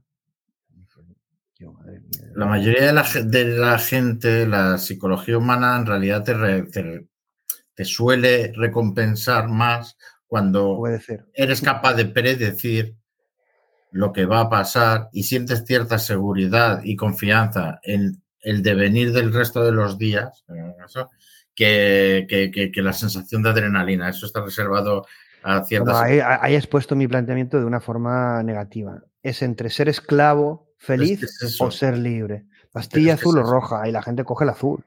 Pero además te digo el porcentaje si quieres, porque es una campana de Bell. O sea, es, es una campana el 20%, El 20%. El 20%, ni el 20% llegaría a la pastilla azul. Hay otra, eh, yo pondría un, lado, extremo de la campana de Bell como extremadamente dependientes y sumisos, necesitados de, ser dominados. Eh, a lo patológico, la mayoría con prefiero seguridad y, y no comerme la cabeza. Un 80% y no preocuparme y eh, un fringe, esto que, se corresponde bastante bien con el concepto de élites y betas, alfas y en el mundo del Dus Huxley, ya que estamos hablando de él. Eh, sí, al final es una campana de gatos. Quiero decir, ¿van a ser más felices sabiendo que, no? ¿Van, ¿Desean saberlo siquiera? Probablemente no. No, pero eso, es, eso, eso, eso, eso, bueno, yo ahora daré mi opinión. Pero bueno, eso es un análisis... Eh, ¿Sabes dónde está? Pero tú, qué, pero tú qué piensas. Sí, ¿sabes, dónde está esta gente ahora? Viendo al Chocas. ¿Sabes que los que estamos aquí viéndonos a nosotros? Pidiéndose pues la comida del Chocas. es que es lo que te quiero decir. Tenemos que hacer un X-Hub, tenemos que hacer un X-Hub con la comida del Chocas ahí, para que tengamos más visita, ¿no? Que quiero decir que, que, tampoco me quiero poner yo en plan ahí como, como un sacerdote católico protegiendo a la Grey. Un moralista. no, eh, claro, es que tampoco es, es una cosa de, de que te bueno, yo, a ver, yo soy católico, aunque soy comunista, soy católico y bueno. Hombre, como los jesuitas que me enseñaron a mí. Eh, el, problema es que esto igual es más material y digamos es más. yo lo llevaría a otros dos momentos históricos. Uno es el tiempo de Egipto, Akenatón, tú, eh, Abel, que, has, que, los tiempos históricos, como vimos en Gobekli, en Akenatón hay un tiempo en el que se rompe todo, todo, sale un señor con una teoría de que solo hay un dios, ya no es el dios de Memphis, ya no es el dios de, del Cairo, no solamente hay uno, las Osiris, Anubis, bueno, y hay un periodo revolucionario que se sabe muy poco. Algo parecido ocurre en China en el siglo II. Mm. También un periodo, queman todos los libros, eh, después, o sea, el emperador para, para recoger, diríamos, una estabilidad. Entonces sí podríamos estar entrando en tiempos convulsos. Pero a la vez, ¿eso qué significa? O lo que podemos pensar, que va a haber o viene una revolución intelectual. Lo que estaríamos es, al, contrario de lo que parece, pues con el chocas y muchas cosas que vemos, que se está empezando a desatar una revolución intelectual. Y eso es mucho más difícil de frenar que por medio de una regulación. Igual además no es necesario, pero no, es como si la historia nos llamara capítulo. Entonces a las personas hay que decirles, no, ahora el problema igual quizás no es si vamos a trabajar o no, sino que el mm. problema es prepararnos para hacer una lucha por la supervivencia en medio de unas transformaciones fuera de control tecnológicas, una de las cosas que saca Suleiman, que posiblemente quizás habría que discutirla, pero él ve a la tecnología Sí, perdona. es, que es, que justo me lo has, eh, recordado que, eh, lo quería decir ahí. Es que este es un momento en el que te están haciendo ver que es que sobra mucha gente, no sé qué tal, por mil motivos. Yuval es, solo uno, uno de estos delirantes, pero es que la historia es al revés. Es, es la primera vez en la historia que sobran las élites y la tecnología es capaz de sostener muchas más personas. Vale, eso es lo que no. A, lo mejor me matan mañana. Claro, porque tú has dicho, Abel, igual que el Estado puede plantearse con esta tecnología que no necesita el pueblo, también el pueblo, también el pueblo puede plantearse. Un no, pero, pero el pueblo. Un contrapoder. porque el pueblo puede plantearse también que con esta tecnología no le hace falta los estados, los gobiernos más que los gobiernos, las élites. Bueno, sería otro tipo de gobierno. las, élites piramidales que al final lo que hacen es someter al ser humano, no por sus propios intereses. No, han sido necesarias, quiero decir. O sea, todos estos movimientos históricos, Larso te lo puede decir. O sea, desde que se montó el primer estado ahí eh, en Mesopotamia o donde fuese, la cosa ha ido de subyugar grandes masas para conseguir cantidad de trabajo acumulado, intelectual y físico, que dio expansión, expansión, expansión y transformación. Estamos en un punto en el que el trabajo humano empieza a parecer casi irrelevante, no necesario. Pero ¿quién sobra? ¿Quién sobra en esta ecuación? Idealmente nadie, pero la historia yo la veo que es al revés de como te la, te la cuento Ese 1% del 1% que somete al ser humano, porque sí, ya está, y con el poder del capital. No, el resto, de usar la tecnología para someter viene simplemente por miedo. Bueno, y, esto es algo que Samalman ya, ya ha dicho, ¿no? Y hablar de esa manera suena miedo, simplemente. Cuando desarrolle, que se desarrolle una y una así, eh, se llegará al fin del capitalismo porque habrá un replanteamiento de, y también lo decía Elon Musk, eh, que el impacto que va a tener la inteligencia artificial con, en el trabajo, lo que nos va a plantear cuál es el propósito de nuestra vida, ¿no? Realmente, en ese sentido. A ver, Larso, hemos puesto ahí a Larso. sí, sí, sí, perdona que te he interrumpido, Larso, porque lo tenía en la cabeza lo de decir lo de la inversión de quién sobra. Bueno, yo quiero contar la anécdota que la verdad es que me, supuso un, shock porque me acuerdo que fue, creo que él, eh, a medida que iba haciendo eventos, el, mayor, el, que tenía mayor cantidad de gente era gente muy joven y justamente salió ese dilema, ¿no? En el tema de la renta básica universal y hacia qué tipo de mundo vamos, ¿no? El distópico, ¿no? El de mundo feliz. Y yo les hice la pregunta, ¿vosotros qué preferís ser? ¿Un mono debajo de un árbol siempre con plátanos disponibles? ¿O ser conscientes de la verdad y luchar por un mundo mejor? Pues oye, eh, eh, muchos quisieron el ser plátano, mono feliz con plátanos siempre.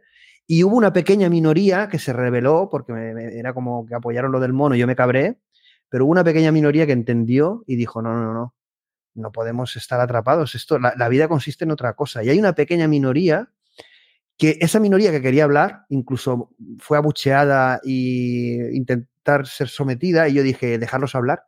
Yo digo, porque si queréis ser monos eh, felices, tendréis que respetar que hayan personas que opten por otras eh, posturas, ¿no? ¿O qué sois realmente? Y bueno, entonces evidentemente ahí se dieron cuenta que, claro, lo que quieren ser monos felices, que los otros también lo sean, que no haya nadie diferente a ellos, porque no quieren que progrese nadie más, no quieren que nadie busque la verdad o exista algo más, quieren un reduccionismo para todos. Y entonces, en ese sentido, claro, ahí se generó, bueno, una, abucheos, palmas, bueno, una, locura en la que me vi envuelta. Y entonces entendí que la gente joven, pues, eh, no tiene esa toma de conciencia, pero que muchos, de forma instintiva...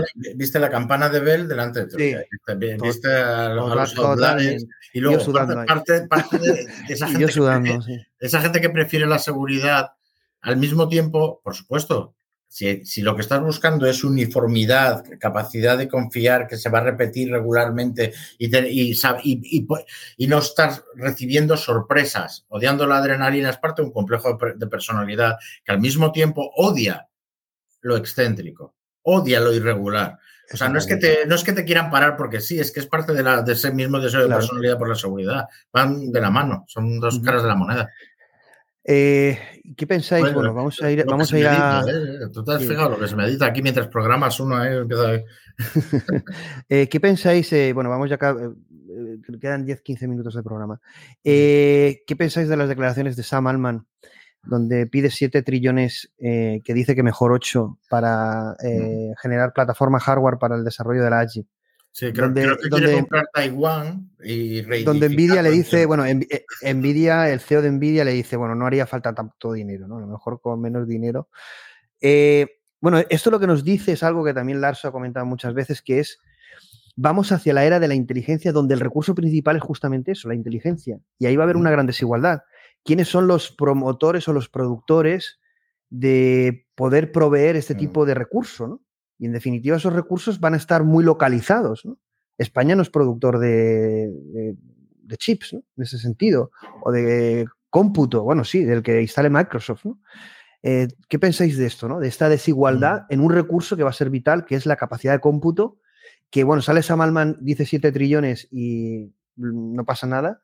Eh, pero claro, ¿cómo vamos a poder competir Europa, España, con este tipo de inversiones y de poder financiero que en definitiva se necesita para mover esa capacidad de cálculo que es lo que generan y desarrollan estas, eh, estos modelos, estas nuevas inteligencias, o como queramos llamarlo. ¿Qué pensáis en este sentido? Tanto de la declaración de Sam como ese, ese recurso nuevo que va a ser la inteligencia y del que partimos como no productores, claro. ¿Qué pensáis? Larso, ¿qué piensas ahí? Larso, ¿está?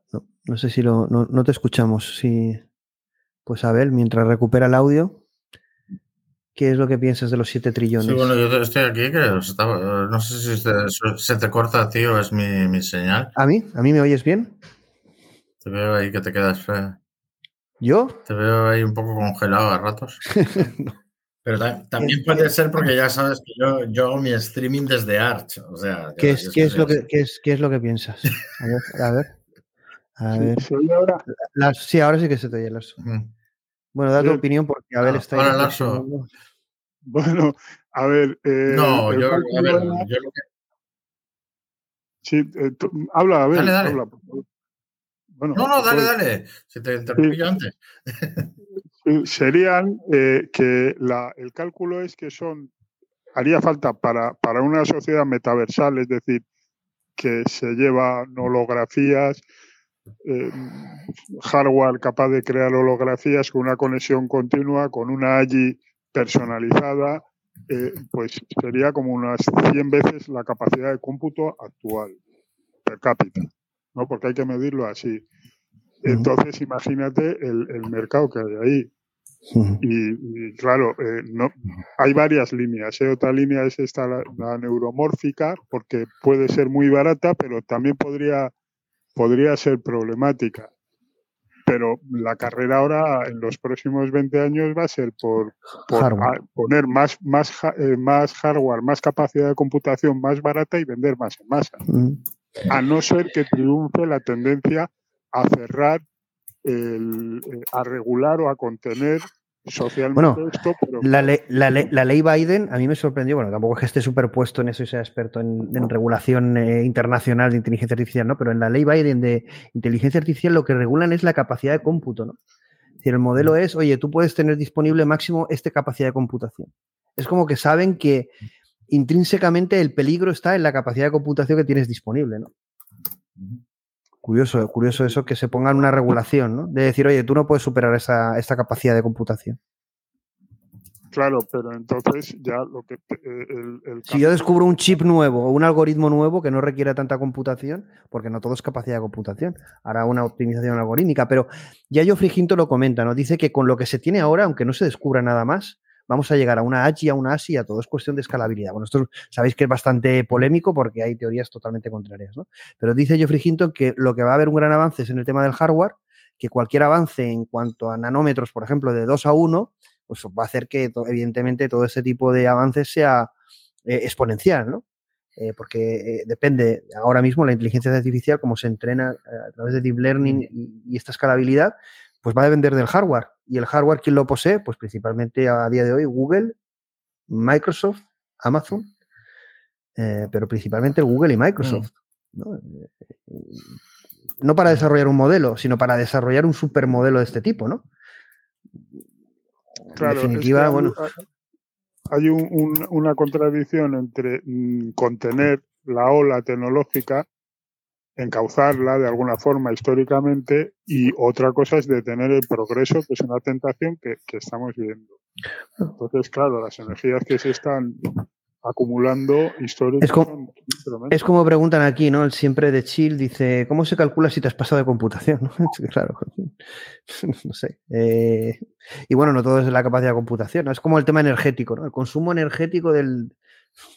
A ver, yo creo que son narrativas que intentan, que, generan mucho chiringuito y que ya hemos visto en, eh, otros escenarios cómo se generan, que en definitiva son barreras al progreso y a la esencia de lo que estamos luchando que es por tener una, tecnología, un nuevo fuego de Prometeo que nos permita crear un mundo mejor, más descentralizado entre todos, más libre y menos sometido.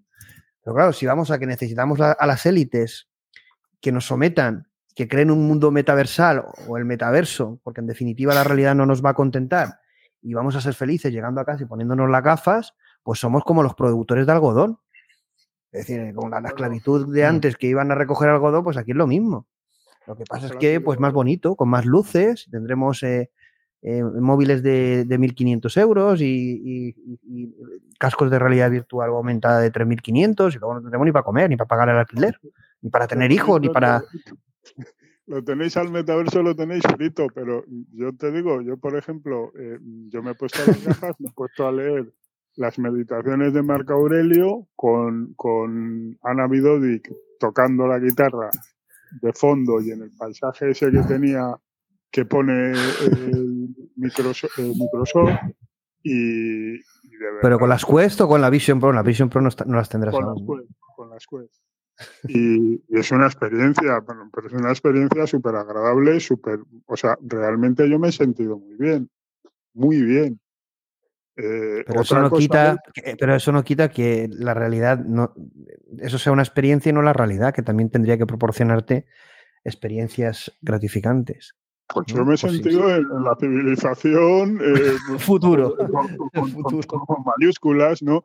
Eh, mm, yo creo que eso tiene unas partes positivas. Y luego, pues, cuando digo, a ver, yo pienso en hologramas, pienso en, cómo puede ser una experiencia de, en una sociedad informacional o metaversal dentro de 15 o 20 años, eh, por ejemplo, eh, porque yo lo veo como una forma de urbanismo nueva. Tú suponte que si vas con esa capacidad de computación, subes al monte o vas al desierto y tus posibilidades de supervivencia se multiplican por 10.000, porque mm, ya sabes cuándo retirarte, a dónde ir, eh, qué hacer en cada momento, tienes toda la civilización. Eh, eh, Pero bueno, eso es, eso, es un antecedente de lo que llegará, que es la hibridación con las IAS a través de Brain Computer Interface. Es decir, en definitiva, llegará un momento que eso estará integrado, no en unas gafas, sino en nuestra propia biología. Y es lo que dices tú, irás al monte y podrás saber cómo sobrevivir. Verás una planta y sabrás si puedes comértela o, Sí. y la vuelta con el holograma, con el anillo y te dice... Pero la realidad aumentada es un concepto bastante distinto del metaverso y realidad virtual. Eh, porque la realidad aumentada es eso, una capacidad de aumentar la realidad pero no desconectar de ella. Mm. La realidad virtual, estamos hablando de... Que está eso, estáis, estáis anticuadísimos, hablando de LLMs que son como la... Se parecen bastante, además he visto una analogía, me ha gustado, a, la, cuando empezábamos a programar, con, bueno, a programar con las tarjetas perforadas y todo eso, ahí, lo de las LM, metiendo un input, eh, esperando el proceso, devolviendo el output y tal, que estamos en ese punto de nuevo con esta nueva tecnología. Me gustó bastante la, analogía funcional que, exponía. Pero lo mejor, lo mejor es que estés hablando del metaverso, eso, pero que, tío, que hoy el tío, el, el primer Neuralink eh, ya está recuperado y ha empezado a mover el mouse solo con el pensamiento. Que, estamos empezando a entrar en, mundos un poquito más civilizados. Pero súper prehistóricos. Mira, de verdad, leer Suma Tecnológica de Stanley Laple. Mm. Eh, lo de la fantomática, la, creación de, mm. Mm, eh, eh, bueno, creación de realidad, no sé, bueno, unos conceptos estratosféricos, está, está en Discord, el, sí, es que estamos en la prehistoria de, de, lo que va a venir. De lo que viene. De lo que viene. Yo creo que estamos en el principio, adivinando el cambio, el fin de, un, de una era y entrando a una era nueva, porque esto cuando ayer escuché otra vez una cosa que a ver, no es que me aburra porque yo entiendo que eso es eso, ¿no? Que son como patrones, que son como fases, los tiempos, etcétera, que todo eso se repite. Pero yo creo que este nuevo paradigma de la inteligencia artificial supone una nueva era con una, una gran incertidumbre. Y en ese sentido, lo que estamos viviendo ahora es la emergencia de esa era y estamos al principio, en la prehistoria, lo que nos parece ahora mágico, de aquí 15 años la gente se reirá. Cuando escuchen los X-Hub, cuando escuchen los X-Hub dentro de 10 años, si escucha a alguien, dirán, esto no tenían ni. No, esto, no... Hablaban de esto y no veían lo que iba a venir, seguro. Pero lo intentaban, lo intentaban. En, el tema de. a ver, sí, bueno, desde luego en, las gafas estas sí que son. Eh, a ver, no es. Yo proponía una escala Turing o sea, una prueba Turing de realidad virtual. ¿no? 10 eh, es eh, que, no sabes distinguir la realidad real de la realidad virtual en la que estás, en la fantomática, el mundo fantomático, ¿no? Bueno, pues hay una ah, forma. Lo veremos. La pregunta es que nunca os mojáis. Es que estaba leyendo el chat. Ah, la pregunta que dicen que, que es si todo esto que estamos hablando no, entiendo que todo parte, eh, porque eso también se cuestiona bastante. ¿no? ¿Qué es lo que vamos a ver? Bueno, ya para cerrar el programa, pues una hora y media. Eh, ¿Qué es lo que creéis? Y, luego, eh, primero a ver, luego Larso. Bueno, no, al revés. primero a ver, luego yo y luego Larso, si quieres, cierras tú con tu opinión y también ya nos das tu nombre verdadero. ¿Qué es lo que veremos, Abel, de, de esa realidad o ese futuro? ¿Qué es lo que crees que nosotros, con la edad que tenemos, eh, vamos a poder llegar a ver en un corto medio plazo. Porque hay gente que dice, oye, la AGI hasta dentro de 20, 50 años no la vamos a poder ver, no veremos una AGI. ¿Tú crees que llegaremos a ver una AGI? Sabes que soy escéptico respecto al concepto de AGI. tengo mi, propia Pues nos acaba el programa. Una, eh, eh, inteligencias eh, no humanas que, son capaces de comportarse de forma autónoma en campos que no conocen de antemano, sino que van aprendiendo sobre la marcha, sí, yo creo que sí lo veremos en nuestra, en nuestra vida. ¿eh? Mira que tengo 45 y los humanos aumentados, la, línea de BCI, lo que pasó ayer, el primer humano que ya mueve el ratón, que llegará a teclear, a teclear de forma autónoma y texto, todo eso... Empieza, estamos, ¿Tú te acuerdas cuando empezamos aquí la primera vez que me, me, apunté a lo de XHub, cuando empecé a ver y tal? Y yo te dije, esto, a mí el problema es que está acelerándose varias cosas a la vez y empiezan a retroalimentarse. Estamos entrando en ese momento en el que las sorpresas vienen de que Claro, hay, hay, rayados como tú y como oye, yo. Lo de Oye, lo de Sora, lo, de Sora, que estamos preparando el vídeo, saldrá el vídeo, pero pasa que, oye, lo de Sora es impresionante. Sí, sí, eso es. Lo de, lo de Sora es bastante impresionante, de hecho. es una cosa, todavía le falta coherencia y todo eso, pero es que estamos hablando un año desde los espaguetis estos, tío. De Will Smith comiendo espaguetis ahí, que se desformaba todo. Ha pasado un año de eso de, Will Smith comiendo espaguetis que se deformaba todas las ¿Has visto, el nuevo de, ¿Has visto el nuevo de Will Smith hecho por OpenAI que sale realista? Está impresionante. Es, el mismo vídeo, pero sale Will Smith comiendo espaguetis, pero ahora de forma ya súper realista. Un año. Un año. Un año. Es que, y, la, y las LLMs también al principio, una cosa, tal, apareció el primer chat GPT que ahora intentas interactuar con algo que, que era equivalente a chat GPT 3.5 entre los modelos open source en Hugging Chat. Invito a la gente a irse a jugar con modelos que ahora ya parecen prehistóricos y ha pasado 12 meses. Y si te vas más atrás en el tiempo, parece que pero ¿qué estábamos haciendo aquí con estas cosas de NLP? Y... Pero que ha pasado casi nada, o sea, es que ha sido... La nueva normalidad tiene, tiene, mucho de, nueva, poco de normalidad. Yo, creo que sí que estamos ya viendo muchas cosas. Evidentemente, me parece que siguen siendo cosas de la prehistoria, pero ya hemos vivido momentos... Y eh, horrores, yo espero que no, pero como, se, desata, yo creo que se como se desata una guerra a lo palantir, por ejemplo, mm. en la guerra, en el conflicto de Israel. Para una gran regulación y un gran cambio se necesita un gran escándalo, un gran suceso. En el conflicto Israel-Palestina, eh, pues, con todo lo trágico que es y con toda la barbarie que se ha dado ahí, una cosa que no hemos visto es que Israel es el primer fabricante mundial por delante de Estados Unidos de drones y tecnología de vanguardia tipo Palantir. No hemos visto nada de eso, quiero decir, no han necesitado nada de eso. Si la cosa se extiende, podemos ver horrores sin nombre.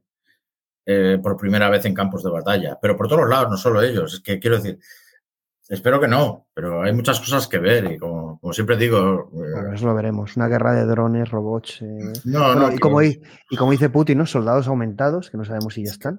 Por eso te digo que eso no lo sé, espero que no, espero que consigamos mantener la cordura o que alguien se, imponga el resto durante eh, lo que me queda de vida, porque sí, puede ser, eh, si la Segunda Guerra Mundial fue un horror sin, sin par en la historia, yo creo que la tercera puede ser espectacular, como se desata. Aquí lo que es triste es que en un país como España no podamos tener esos debates porque nos entraría, no, la risa, pero no, no, nos pondríamos de acuerdo nunca, ¿no? Pero estamos en un momento único para poder estos avances poder mm. crear un mundo mejor, más avanzado, con los peligros que conlleva, ¿no? Pero poder disfrutar de crear un mundo mejor, mm. progreso, avances, reflexión. Yo creo que sí que vamos a ver muchas cosas, creo que sí que vamos a ver una AGI, pero muchos cuestionarán qué es una AGI, pero como ha dicho Abel, eh, realmente vamos, estamos viviendo, como decía Ryan Kurzweil, una curva exponencial de avance tecnológico que nos supera, es decir, no somos capaces ni siquiera de estar al día. Eh, aunque separar ahora, como decía Geoffrey Hinton, separar ahora y no descubriéramos nada, podemos con esto mm, conseguir cosas increíbles. Es decir, pero como van a haber aún más avances, no podemos medir el tiempo. ¿Cuánto va a tardar en conseguirse algo? No, no lo sabemos, porque como dice a ver, como es una aceleración transversal y unas cosas aceleran otras. No lo sabemos. Y yo creo que una cosa que acelerará es, y eso sí que lo he visto en charlas y también en, por, YouTube y también por las que yo he vivido, es que hay una gran pasión por esta tecnología porque se, toma conciencia por, por parte de los jóvenes y por parte de las empresas y yo creo que por parte de todos, eh, incluso por parte de lo público, de que esta tecnología va a cambiar el mundo y va a tener gran impacto y todo el mundo quiere participar de ella. Y eso tiene cosas malas, pero también cosas muy, muy positivas. Y yo creo que vamos a ver muchas cosas y que tenemos que ser conscientes de ello y participar de ese cambio, en la medida que sea posible, porque nada está establecido, por mucho que a lo mejor digan, que por cierto voy a hacer referencia a esa anécdota, no voy a decir quién la dijo, pero es un influencer de inteligencia artificial bastante importante, y en uno de sus vídeos dice que tener determinadas reflexiones o pataleos de determinadas cosas pues no llevan a nada porque al final todo esto es un bla bla bla que, que, hace que el mundo siga igual, ¿no? Pero yo creo que no es así. Yo creo que todo este tipo de programas, todo este tipo de tomas de conciencia, de debates, llegan a mucha gente, aunque sean 100, aunque sean 1000, 2000 o fueran 10, pero todo eso puede provocar un cambio de cómo afrontamos el desarrollo de esta tecnología. ¿no? Y Larso, te toca a ti pues dar tu opinión. para, para, el que sea escéptico desde ese punto de vista, solo recordar que todos los grandes cambios en, en, el mundo y con la cultura occidental vinieron con la imprenta, la difusión de ideas de manera mucho más amplia que eh, nunca antes. Esto, a ver, qué dice, esto no, esto no lo conocía, yo no sé si es cierto. Dice, eh, Nvidia financia actualmente a Israel. Busquen esos datos. ¿Qué, qué datos? No lo sé. Yo no tengo constancia de que eso sea. Bueno, ni, ni a, lo buscaremos. Yo no tengo constancia. Pero yo creo que si lo vamos a vivir ¿Mm? eh, bueno, esto que dice. a, ver, voy a poner esto para que no se nos acuse de que si me he saltado este no lo he publicado. Estamos en medio de un genocidio siendo testigos pasivos y cómplices. Bueno, de muchos genocidios, de muchos asesinatos, de muchas injusticias que estamos siendo conscientes y no hacemos nada. No solo lo que estamos viviendo ahora, sino muchas cosas que están ocurriendo en el mundo. Eh, yo creo mm. que evidentemente nadie puede defender lo que está ocurriendo actualmente en el mundo y, lo que está ocurriendo en Palestina y, quizá actitud de Israel, pero han, sucedido cosas antes, después, eh, en otros países y, cuidado con, rasgarse las vestiduras solo con un, acto en concreto. ¿no? ¿no? sé qué tú piensas de esto, pero también sé que eres... Lo he querido poner porque es un tema más político, pero siempre nosotros decimos, en ese sentido Israel, ¿no? Eh, apoyado por envidia y está cometiendo ese genocidio. Pero ¿qué está ocurriendo en China? ¿Qué está ocurriendo en otros países? Y en Estados Unidos y las guerras que existen. Yo de la, relación de, la relación de envidia e Israel no la sé. Lo, investigaremos. Es un tema que también a ver, ¿no? lo podemos mirar y publicar algo. Yo no lo conozco, no lo conozco, pero lo, investigamos y publicamos algo. Larso, eh, pero vamos, eh, apoyamos totalmente. Sobre, sobre, sobre, lo que son las dinámicas de, de crisis eh, estructural y sistémica, eh, bueno, continuamente, en el 92, yo quemé mi cartilla militar con, porque se entraba en la guerra de Irak, contra Irak. Yo estaba en el movimiento antiguerra. ¿Cómo se puede parar una dinámica en la que vemos sacrificios humanos, vemos dos identidades, eh, hasta podemos, podríamos decir que son formas de movimientos de liberación nacional, pero que cometen, cometen sacrificios humanos. Eh, ¿Cómo se le puede frenar a, a Netanyahu y ese grupo pues que ha decidido que es Gengis Khan. Eh, luego el grupo este de Hamas que pues que pega ese asalto, ¿cómo se, cómo se controla eso? Bueno, mm, no lo sé. Lo que sé es que eso saldrá, ha salido ya, está pasando, eso puede pasar a cualquier lado, eso puede venir a la península ibérica. Eso puede, está en África, es decir, que. Bueno, en, África, en África está pasando, ¿eh? En África está pasando. en el Congo creo que fue. El tema de la desvalorización de la vida humana y no se ha conseguido. Al parecer, la ONU en eso ha fracasado. Ha fracasado el, movimiento. No todas las vidas humanas son iguales. y claro, entonces iríamos a una nueva revolución mundial que sería para que no ocurran desvalorizaciones de la vida humana, eso tendría, pero nos encontramos con lo contrario también. O sea, nos encontramos con la cosificación. Entonces, hay una cosa que, porque mm, se intenta ver como geopolítica, ya hay geopolítica, pero también hay metapolítica. Entonces, ¿cómo, se, cómo nos posicionamos ante, ante eso? Yo si ahora salgo con un martillo y le doy al banco, rompo el banco, pues simplemente va a romper el banco.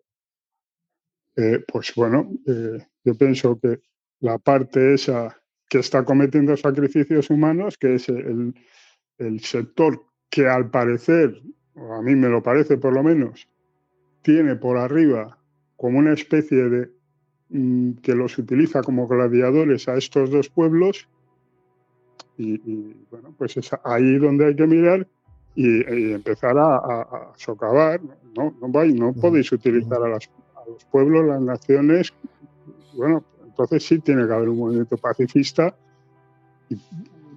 aunque se dice que no vale para nada, pero ahora se ve que, para algo sí vale, por lo menos genera conciencia. Y hay que hacer algo, porque no podemos permanecer impasibles ¿no? ante tanta barbarie. Pero es verdad que, ¿qué es lo que va a permitir que esto cambie? No lo sabemos, pero evidentemente no, el no hacer nada, eh, sea la situación y lo que dices tú, sea el pueblo o la vida humana que se pierda, pues hay que denunciarlo y tomar conciencia. Pero está ocurriendo en muchas partes del mundo. El otro día vi un TikTok que no sabía, bueno, salía una, una, chica eh, denunciando en el Congo unas matanzas que yo no tenía ni idea porque no se en televisión y decía eso. En, Sudán, las milicias y Claro, lo que dice es, oye, que se ve mucho el tema de Israel, pero que en el Congo habían habido no sé cuántas muertes, 200 o 300, no, sé, las muertes, y que eso no se veía en televisión ni se veía en ningún lado.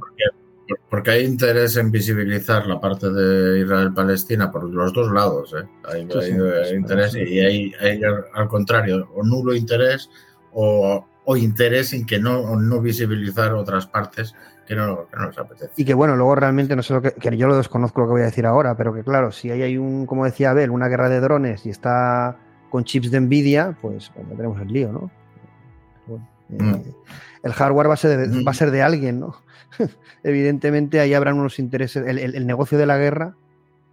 Pero vamos a ver, los, ah, vamos a ver, los chips de los, los, chips, los drones, los circuitos de China, de Rusia, no están a, través de Irán en el otro lado también. Si es que parecemos que aquí que los otros están tirando con catapultas de fuego y no. No es así. Aquí pues sí, dice que, Israel es amigo de Estados Unidos. Pues sí, son amigos y aliados. Eh, que Nvidia este dice que bueno, que Vanguard y BlackRock, Nvidia, Israel, bueno, entiendo que bueno. Pero es que al final son todos entramados y ¿sabes qué pasa? Que tenemos, tenemos, tenemos una miopía. No, pero eso, tenemos una miopía extrema en el sentido de que nos llegan todas las noticias, o casi, o muchas más, si se quiere, de nuestro lado del mundo, de Estados Unidos, de Israel, de Europa, y cero, o casi, o con, cuentagotas de Rusia, China, Irán. Una visión muy infantilizada. Yo creo que claro, es y pensamos que allí las cosas pasan de otra manera y no pasan igual. Son amigos y aliados y eso significa que te vas a una reunión, eres Geoffrey Hinton o seas el emperador de Japón si, mencionas así y a sus amigos, Putin, no aparece y ya está. O sea, no, no, pensemos que son distintos y aquí cada uno defiende sus intereses y a los que consideran amigos y aliados. Y, valor de, valor de Geoffrey de decirlo, de, contarlo, la verdad es que. Mm. Cuida, bueno, contará lo que puede también. Bueno, Larso, coméntanos ya tus reflexiones finales y, tu nombre y que nos vamos ya.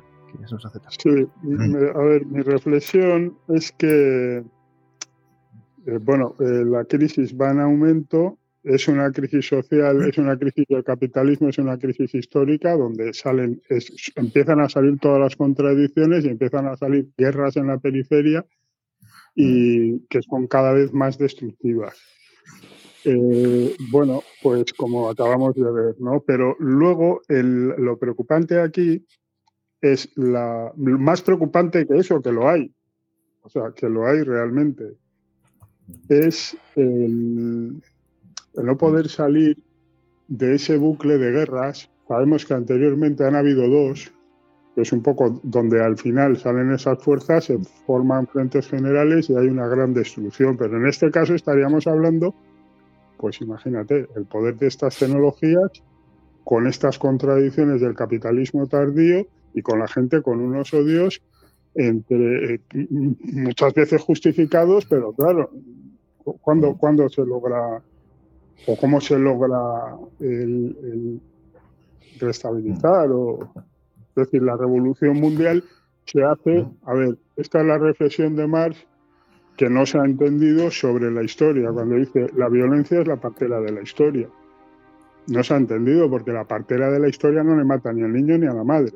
Es decir, la nueva época nace de la época anterior, ahí, pero, pero no, no, digamos que es en un sentido más de uso de la fuerza, de tal forma que no acaban todos muertos. Es decir, no la violencia como lamentablemente la estamos viendo en la parte de, del Donés y en la parte de.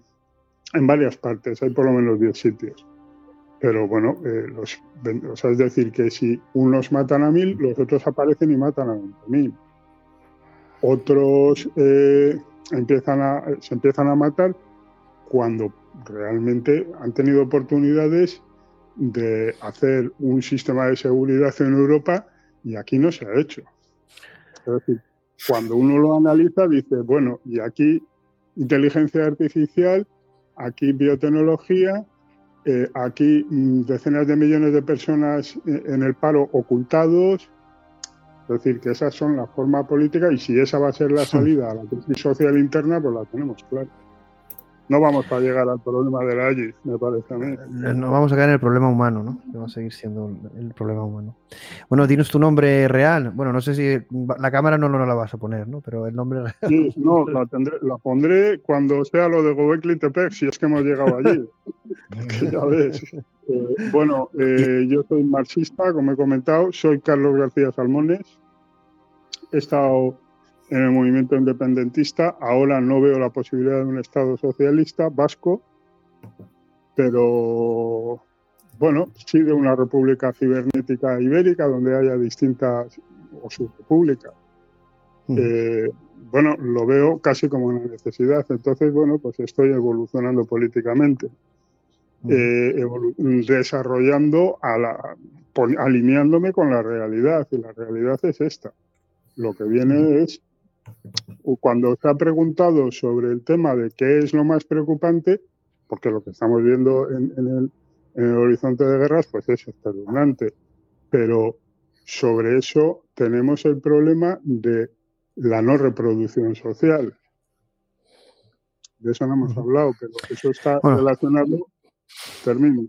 Termino, te digo, porque aquí tenía un. Es que la no reproducción social viene en el marco de una revolución sexual que ha habido en los últimos 50 años, que en realidad era una revolución tecnológica. que hay causas sociales, hay causas políticas, hay causas culturales, eh, hay causas económicas, pero también hay causas tecnológicas. Bueno, lo más importante, yo creo que. ¿No has, terminado, Larso? Sí.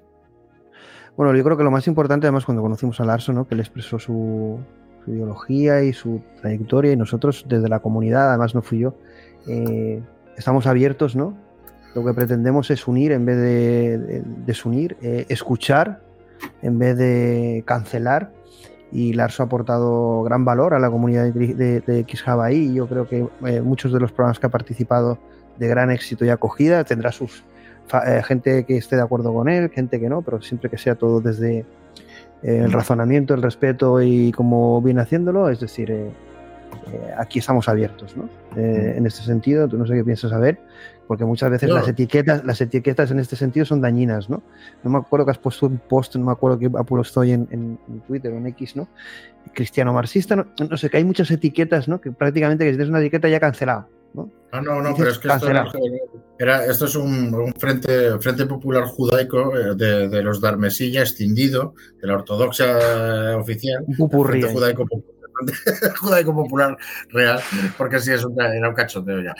No, pero el asunto que, que, voy a opinar yo, yo, que soy gallemoro, tío, que a mí el primero que me, que me metió al vicio de fumar era el que... El y si hablamos de libre, si hablamos de libre albedrío ya, entonces el, que vendía de puerta en puerta tabaco, Winston, de contrabando, o sea, todo santo tiene un pasado y todo pecador tiene un futuro, todos somos, estamos en trayecto, Todos estamos en el mismo barco y yo creo que tenemos que luchar por una mejor humanidad y, en definitiva yo creo que el ARSO pues eh, lo vivimos cada día, todo el valor que aporta, todas las reflexiones no siempre de acuerdo con, con, ellas, hay grandes debates. Y, yo creo que Xjava ahí se enriquece con todo ese tipo de cosas. Así que bueno, Lars, te pondremos en la siguiente charla con cámara y, y con tu nombre real, sin problemas, y esperamos seguir eh, contando contigo en el de hardware ecosistema ahí, que, hablaremos del tema del hardware y su evolución. Y bueno, ha sido un programa bastante interesante con mucha gente en directo. Así que nada, un, agradeceros vuestra participación y un abrazo a los dos. Y nos vemos en el próximo programa. Un abrazo. A ver, Niklas. Un placer. Un placer. Hasta luego.